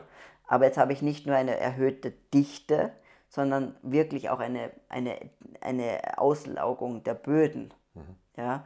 Das heißt, ich habe zwei Aspekte. Es ist weniger drin und ich habe mehr Pflanzen auf, dem gleich, auf der gleichen Fläche. Also den Aspekt habe ich auf jeden Fall. Auf der anderen Seite ist es so, dass der Großteil von, wenn ich jetzt von erwachsenen Personen ausgehe, ja, die oft viele Jahre an ja, schlechter Ernährung, nicht optimal zusammengesetzter Ernährung hinter sich haben, an eine Vielzahl von Problemen sich anerarbeit, an, äh, angeeignet haben, in dem Sinne, dass man halt nicht den Schlaf hat, den man eigentlich bräuchte, also unter, großem, unter einer großen Stresslast zum Beispiel steht, weil Ja. man, weiß nicht, nur vier Stunden die Nacht schlaft oder was auch immer. Einfach ja viel Arbeit hat. viel. Arbeit, nicht optimal ernährt hat, sich nicht optimal ernährt hat, die, die letzten 30 Jahre, ja, vielleicht unterschwellige Entzündungsprozesse da sind, vielleicht eine Autoimmunerkrankung da ist. Und all diese Aspekte erhöhen ja zusätzlich noch den Nährstoffbedarf. Ja. Also was- viele nicht wissen oder glauben, ist, äh, dass Stress, jetzt Arbeitsstress oder familiär oder was auch immer, egal wo er herkommt, wenn es Ja. zu viel ist, ein Mikronährstoffräuber ist. Ja. Genauso wie auch Medikamente. Medi- genau, Ja, wollte ich gerade sagen, Medikamente. Die Pille, ja.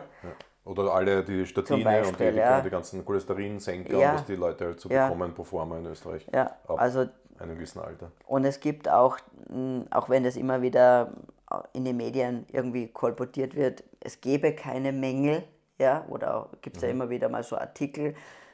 Es gibt tatsächlich den ähm, österreichischen Ernährungsbericht, der wird alle vier Jahre vom, von, von, der öffentlichen, von öffentlichen Stellen durchgeführt. Äh, und da, also der ist nicht gesponsert oder sonst irgendwas oder von irgendeiner Supplement-Firma ausgeht, sondern das ist ein ganz offizieller Bericht. Und da, darin steht schwarz auf weiß, dass vor allem Kinder und ältere Teile der, vor allem die Kinder und die älteren Personen in der Gesellschaft in einigen Schlüsselelementen mangelhaft versorgt sind. Und das ist das Vitamin D, das, sind die, das ist Vitamin A, das ist Magnesium und Zink. Ja? Und ähm, Von vier, von vier Sachen sind drei wichtig fürs Immunsystem, Genau. wie du gerade genannt hast. also es ist, es ist ein. Faktum, dass Großteile der Bevölkerung nicht optimal versorgt sind. Ja? Und dementsprechend habe ich halt, wie gesagt, ich habe auch viel Stress und mich auch viele Jahre nicht optimal ernährt. Ja? Und dementsprechend tragt man natürlich sein äh, Pinkerl mit sich rum irgendwo. Ja? Und man hat einfach gewisse ähm, Lücken, die man sehr wohl füllen muss. Und für mich ist äh, sowieso Vitamin D, aber das betrifft wahrscheinlich eh jeden. Ähm, für mich ist Magnesium und B6 und, die, und das Folat ganz wichtig. Also da nimmst du wahrscheinlich einen B-Komplex oder einzeln. Einen B-Komplex nehme ich, aber B6 noch in der aktiven Form Ja. noch dazu extra. Ähm, Das eben P5P. Genau, genau. Dann das, ähm, die, die Folsäure, aber nicht als Folsäure, sondern als Methylfolat. Das ist Folat, die, ja. die aktivierte F- ähm, Version davon und ein Methylcobalamin, also ein, B, ein B12. Ja. Ja. Weil all diese Aspekte einfach, ähm, ich weiß, dass ich da mehr brauche als, als vielleicht andere, eben durch, Durch den mein, Stress. durch den Stress, genau. Und was, was viele nicht wissen, dass die B-Vitamine, egal von B1 bis 12, alle zu, bei irgendwelchen Stoffwechselprozessen beteiligt sind als Kofaktoren. Wahrscheinlich ist es das Schlaueste für den großen Teil der Österreicher B-Komplex zu supplementieren. Glaube ich auch. Aber ich möchte trotzdem auch auf deinen äh, Hinweis zurückkommen von vorhin, ein, zwei Mal im Jahr eine, eine Untersuchung zu machen und zu schauen, ist es de facto wirklich so. Ja. Ähm, nichts zu supplementieren, was man nicht braucht. Aber ich glaube, auch du machst das dann mit äh, Vollblutanalysen, oder? Genau. Das genau. ist, glaube ich, das Wichtige. Das ist das, was der Hausarzt halt in den, in, ich sage jetzt mal in 90% der Fällen nicht kann, nicht macht oder es auch die Versicherung natürlich nicht bezahlt Und nicht weiß. oder nicht Muss weiß. man ja. sagen, auch Die sagen, meisten ja. das leider wirklich nicht wissen. Ja, ja. Ja, das ist noch etwas, was sich au- auch noch ändern könnte, weil diese klassische Serumanalyse beim Hausarzt ja eigentlich vollkommen Aussage, also sehr aussageschwach ist. Sehr, ja, vor allem, äh, wie gesagt, ähm, es gibt viele, es gibt einige Ma Marker, die halt,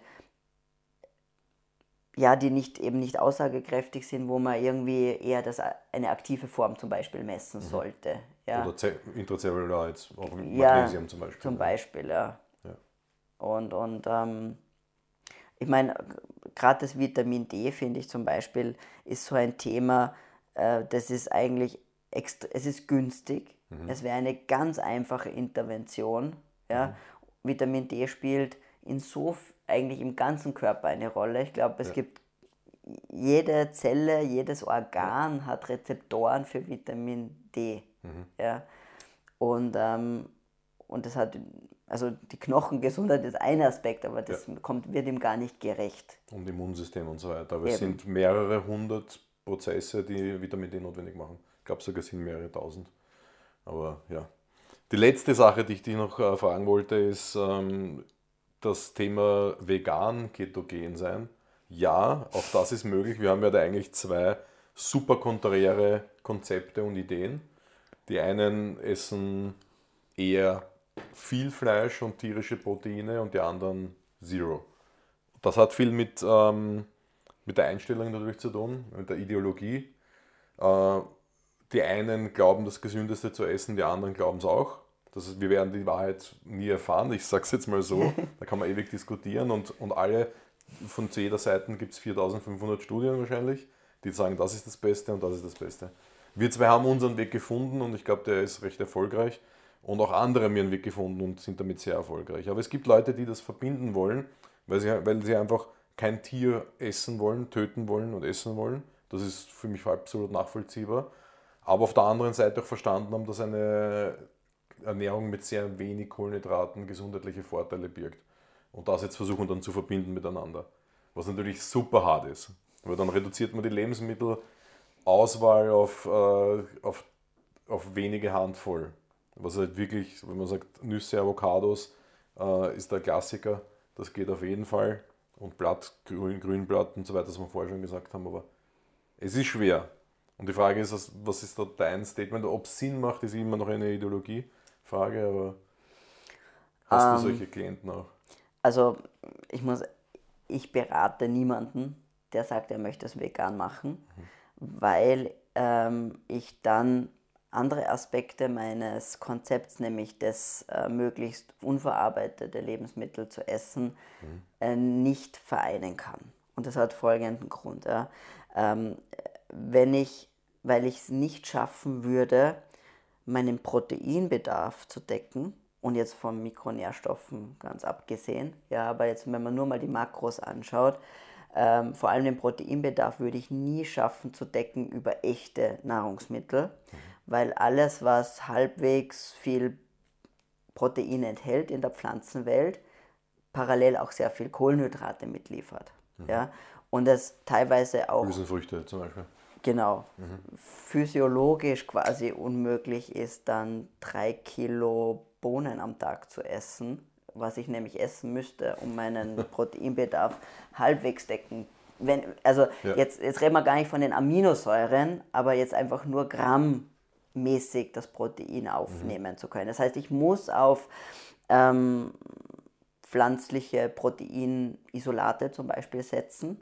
Mhm. Ja, zum Beispiel Sojaproteinisolate mhm. oder eine Mischung dann aus den verschiedensten Pflanzenproteinen, um äh, auch möglichst alle Aminosäuren aufzunehmen, weil Protein mhm. ist ja nicht gleich Protein, sondern ich habe ein Protein besteht aus verschiedenen Aminosäuren und äh, die pflanzlichen Proteine liefern oft zu wenig an bestimmten Aminosäuren.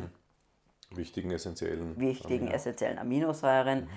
Die ich halt in tierischen Proteinen, äh, in tierischen Proteinquellen, sagen wir so, immer in der idealen Zusammensetzung habe und mit wenig Kohlenhydraten ja. verknüpft. Ja. ja. das ist so der, der, die größte Herausforderung, ist sicherlich die, die, Proteinseite und dementsprechend wäre man dann sehr auf ähm, eben industriell hergestellte mhm. äh, Lebensmittel angewiesen. Mhm. Ja. Und das ist, sehe ich als größte Herausforderung. Ja einfach, in, wenn man es wirklich, äh, wirklich vegan machen. Vegetarisch, ja, da habe ich, wenn ich noch Eier zumindest dabei habe, vielleicht Milchprodukte, mhm. äh, da kann ich schon viel abbilden. Mhm. Ja. Aber halt wirklich vegan wird es echt schwierig. Mhm. Ja. Weil, dann, weil ich halt diese über echte Lebensmittel nicht, nicht decken kann. Ja, ist auf jeden Fall was sehr Persönliches und Individuelles und das muss man dann im Einzelnen, glaube ich, ja, eh. abwägen, besprechen. Also wie gesagt, wenn, jetzt es, wenn jemand aus welchen Gründen auch immer das sich ja. dazu entschließt, dann muss ihm halt muss der Person bewusst sein, dass es mit echten Lebensmitteln schwierig wird. Ja, absolut, ja. ja absolut. Irgendwo muss dann Schluss sein. Für uns jetzt auch, muss auch hier mal Schluss sein. Ähm, ich möchte dich aber, wenn es für dich möglich ist, wieder einladen hierher in den Rich Headroom, weil es gibt noch große Schwerpunktthemen, die ich gerne besprechen wollen würde mit dir. Das ist, haben wir vorher schon kurz angesprochen, Beta-Oxidation. Kann ich mit einer ketogenen Diät als Sportler meinen Sport betreiben? Ja, was mit ziemlicher Sicherheit. Kann ich ihn sogar, vielleicht sogar besser betreiben als mit einer vorigen Ernährung? Ich spreche jetzt von lang anhaltenden Ausdauersportarten, Marathon und so weiter, Ultramarathon. Bin ich dann nicht vielleicht beraten, besser beraten mit einer ketogenen Diät sogar? Ich glaube, auch da gibt es jetzt schon viele Erfahrungen weltweit. Und äh, da werden wir aber das nächste Mal drüber sprechen, wenn es für dich passt. Und ähm, ansonsten kann ich dir nur danken für deine Zeit und die vielen Informationen.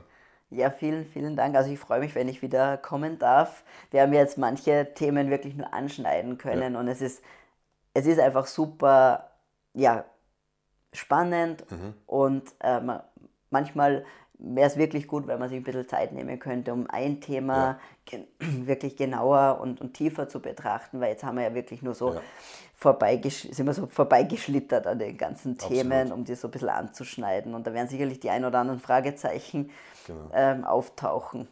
Es war ein bisschen Chaos-Theorie von allem ein bisschen was, aber das, ist, das war der Startschuss, das war ganz wichtig. Für mich sind viele Fragen beantwortet und ähm, ich glaube, es ist den Leuten da draußen auch oft äh, sicherlich so gegangen.